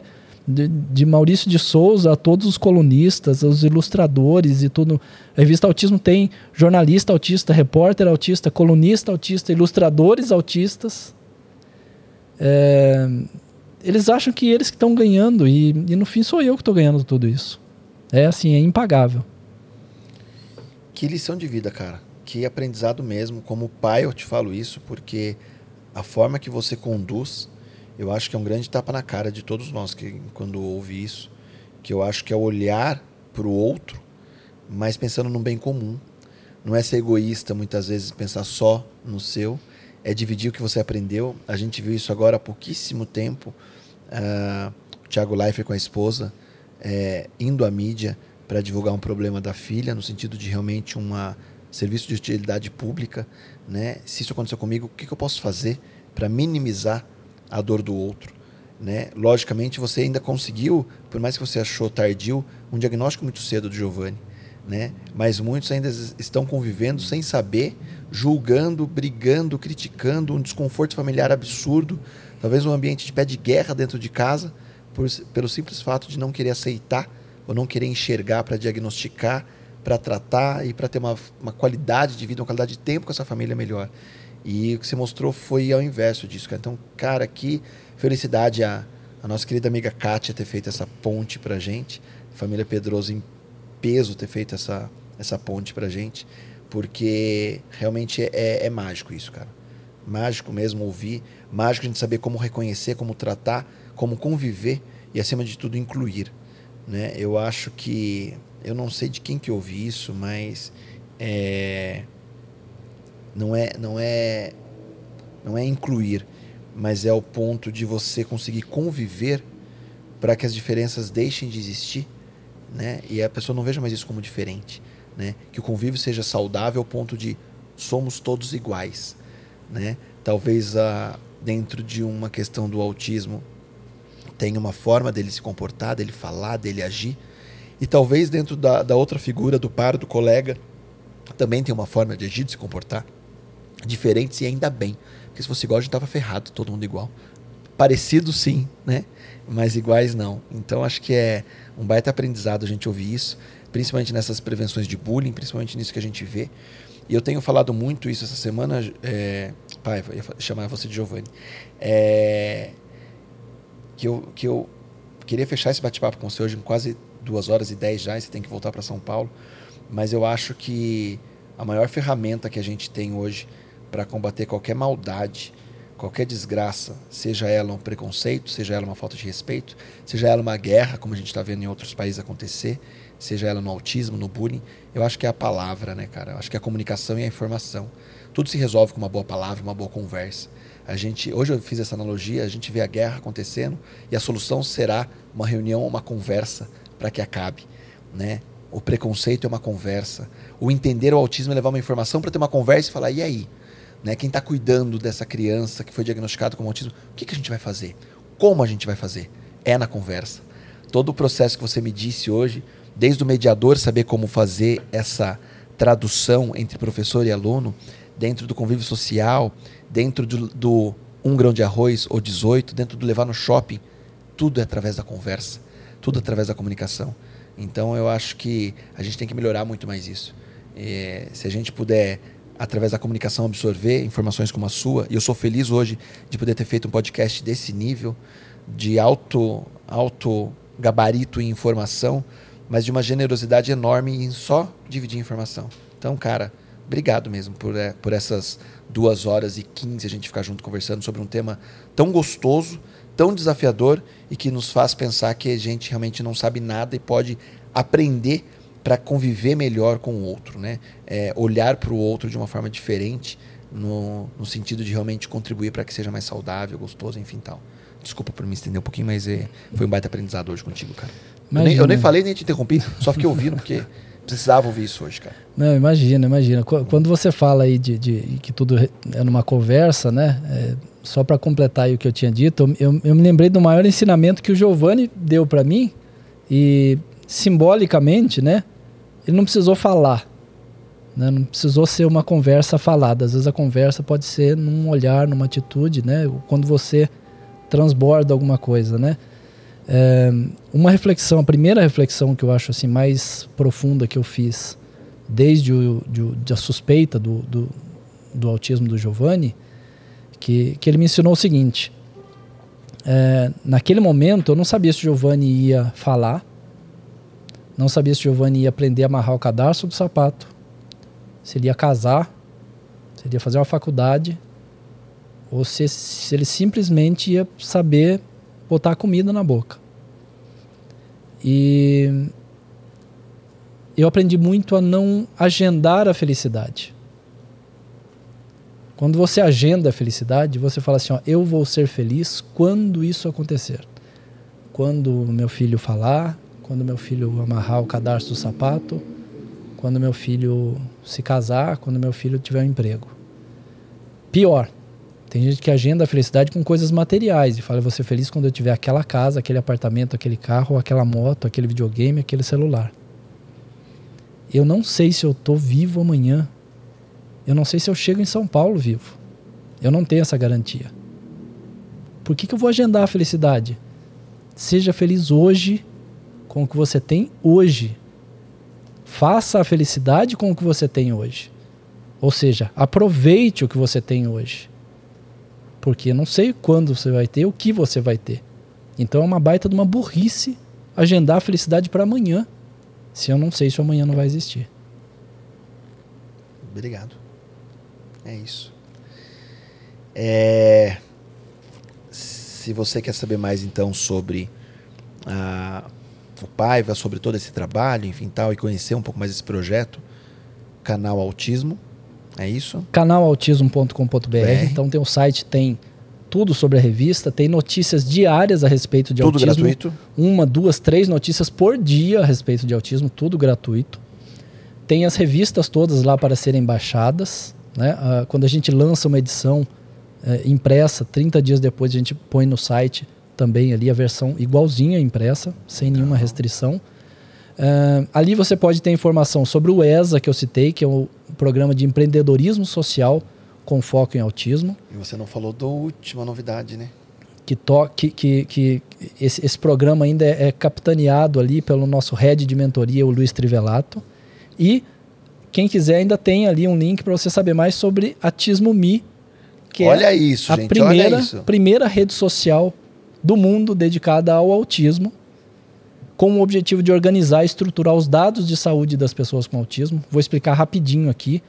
É, imagina que pode ter um grande governo, laboratório, uma instituição de ensino querendo fazer uma baita de uma pesquisa sobre autismo e não acha as pessoas. E eu tenho um monte de gente que poderia se beneficiar dessa pesquisa, ou porque vão fazer um eletroencefalograma e vão acompanhar, ou porque vão fazer um exame genético, e, e a pessoa não teria condição disso. A gente vai linkar, ligar fazer um match entre esse público. Esse é um dos exemplos. A gente está lançando um gerenciador de terapias também no próximo mês. Estamos lançando também uma ferramenta para pesquisa científica que vai ser direcionada a cientistas. Um dos nossos sócios é o Alisson Muotri, que é, é, é diretor dos laboratórios e, e, e de, de genética e professor da Faculdade de Medicina da Universidade da Califórnia, em San Diego que simplesmente, só para falar um, o currículo dele, ele simplesmente manda mini cérebro para o espaço, para a estação espacial com a NASA e a SpaceX. É um bom cartão de visita. É, é um, bom, bom cartão, de visita. É, aliás, tem uma live com ele sexta-feira. Não perca, sexta-feira, meio-dia. ter uma live com ele, vai falar tudo que a gente sabe e que a gente não sabe no Instagram Que da revista Autismo. Revista Autismo. Nas redes sociais todas, arroba Revista Autismo. Ahn, enfim, foi um prazer gigantesco. Eu trouxe mais edições aqui para você. É, uma que a capa é Messi não é autista, uma fake news aí que muita gente cai. Foi criada no Brasil essa fake news. Olha só. É, essa aqui é a, a edição anterior que fala da mudança do CID-11. E essa aqui é a minha entrevista com o Marcos Mion, que é hoje a pessoa com maior visibilidade que faz um ativismo em prol do autismo. E sou muito grato por isso também, grato pela entrevista que ele me deu exclusiva.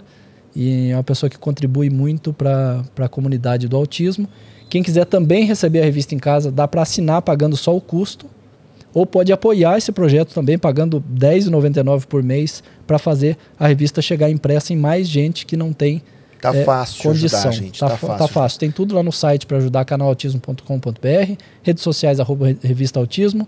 Compartilhe. 2 de abril, Dia Mundial de Conscientização do Autismo. Lugar de Hashtag- autista em todo lugar, hashtag autista em todo lugar. Super, ultra, mega, hiper.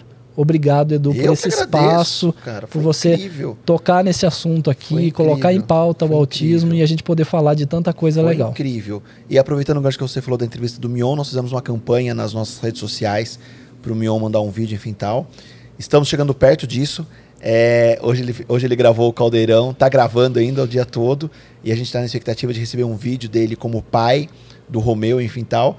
Um depoimento também dele. Então a nossa campanha continua lá nas redes sociais. Não acabou a campanha ainda. Então continue marcando o Mion para que ele nos envie um vídeo aí falando é, dessa luta que eu acho que é importantíssima. E ele se tornou uma referência nisso para nós. Então continue marcando lá o Mion. E eu queria te dar um presente também de uma. Eu vou falar com. Eu sei que, eu sei que é perdões, mas Atibaia. Mas de uma menina incrível que passou aqui no podcast, que é Ana Luísa Calisto que é o livro Bem Me Quer, Mal Me Quer, de criança para criança. Vamos falar de abuso sexual infantil. Que legal. Tá até autografado por ela. Então é um presente para você, que eu acho que é uma menina incrível para vocês se conhecerem, que tem feito um trabalho maravilhoso também, com muito afinco, buscando apoio para falar sobre esses temas que realmente, durante muitas vezes, é, as pessoas acabam não falando, não apoiando, enfim tal. E muitas vezes o autista está mais vulnerável a esse tipo de coisa, sem É dúvida. Super obrigado. Vou, vou ler com todo carinho. É, lindo, lindo, lindo o livro dela. Ilustrações da Stephanie, daqui de Bragança. Maravilhoso, maravilhoso. Gente, se gostou, compartilha. Eu preciso mandar um beijo especial agora para quem está aqui na live, que é o Ivan Pedroso, Kátia Pedroso, o Renê Guimarães, grande Renê. Beijo pra Gabi, beijo pra você. Fátima tá aqui, manda um beijo pro seu João. Toda a família Pedroso aí, é, quadrilha em peso aqui, que eu sei que conhecem o Juninho há muito tempo, desde pequenininho. é, e que fez essa ponte para que a gente tivesse essa- esse podcast incrível hoje. Então, muito obrigado. E se você gostou, compartilha, se inscreva, apoie. É, hoje, no final, não vou pedir apoio ao NapaCast, mas vou pedir para que vocês conheçam o canal Autismo, conheçam o Instagram da revista Autista, para que vocês possam realmente levar essa informação para mais pessoas e até para que você tenha. Porque essa informação não é só para quem tem um autista dentro da família. Eu acho que é uma, é uma, é uma informação que nós precisamos ter enquanto cidadão para que a gente possa conviver melhor, porque o autista está dentro da empresa, o autista está no comércio, o autista está no teatro, o autista está no cinema, o autista está na nossa vida social. E se a gente souber como conviver, como tratar e realmente como tratar ele de- da melhor forma para minimizar essa dor ou sofrimento, a gente vai cumprir o nosso papel eh, de uma forma melhor nesse mundo que a gente vive, que já tem tanta desgraça. Vamos fazer o bem pelo outro de uma forma mais gostosa. É isso. Paiva, obrigado. Você tem mais uma horinha de viagem ainda. Vamos terminar de comer pizza de chocolate aqui.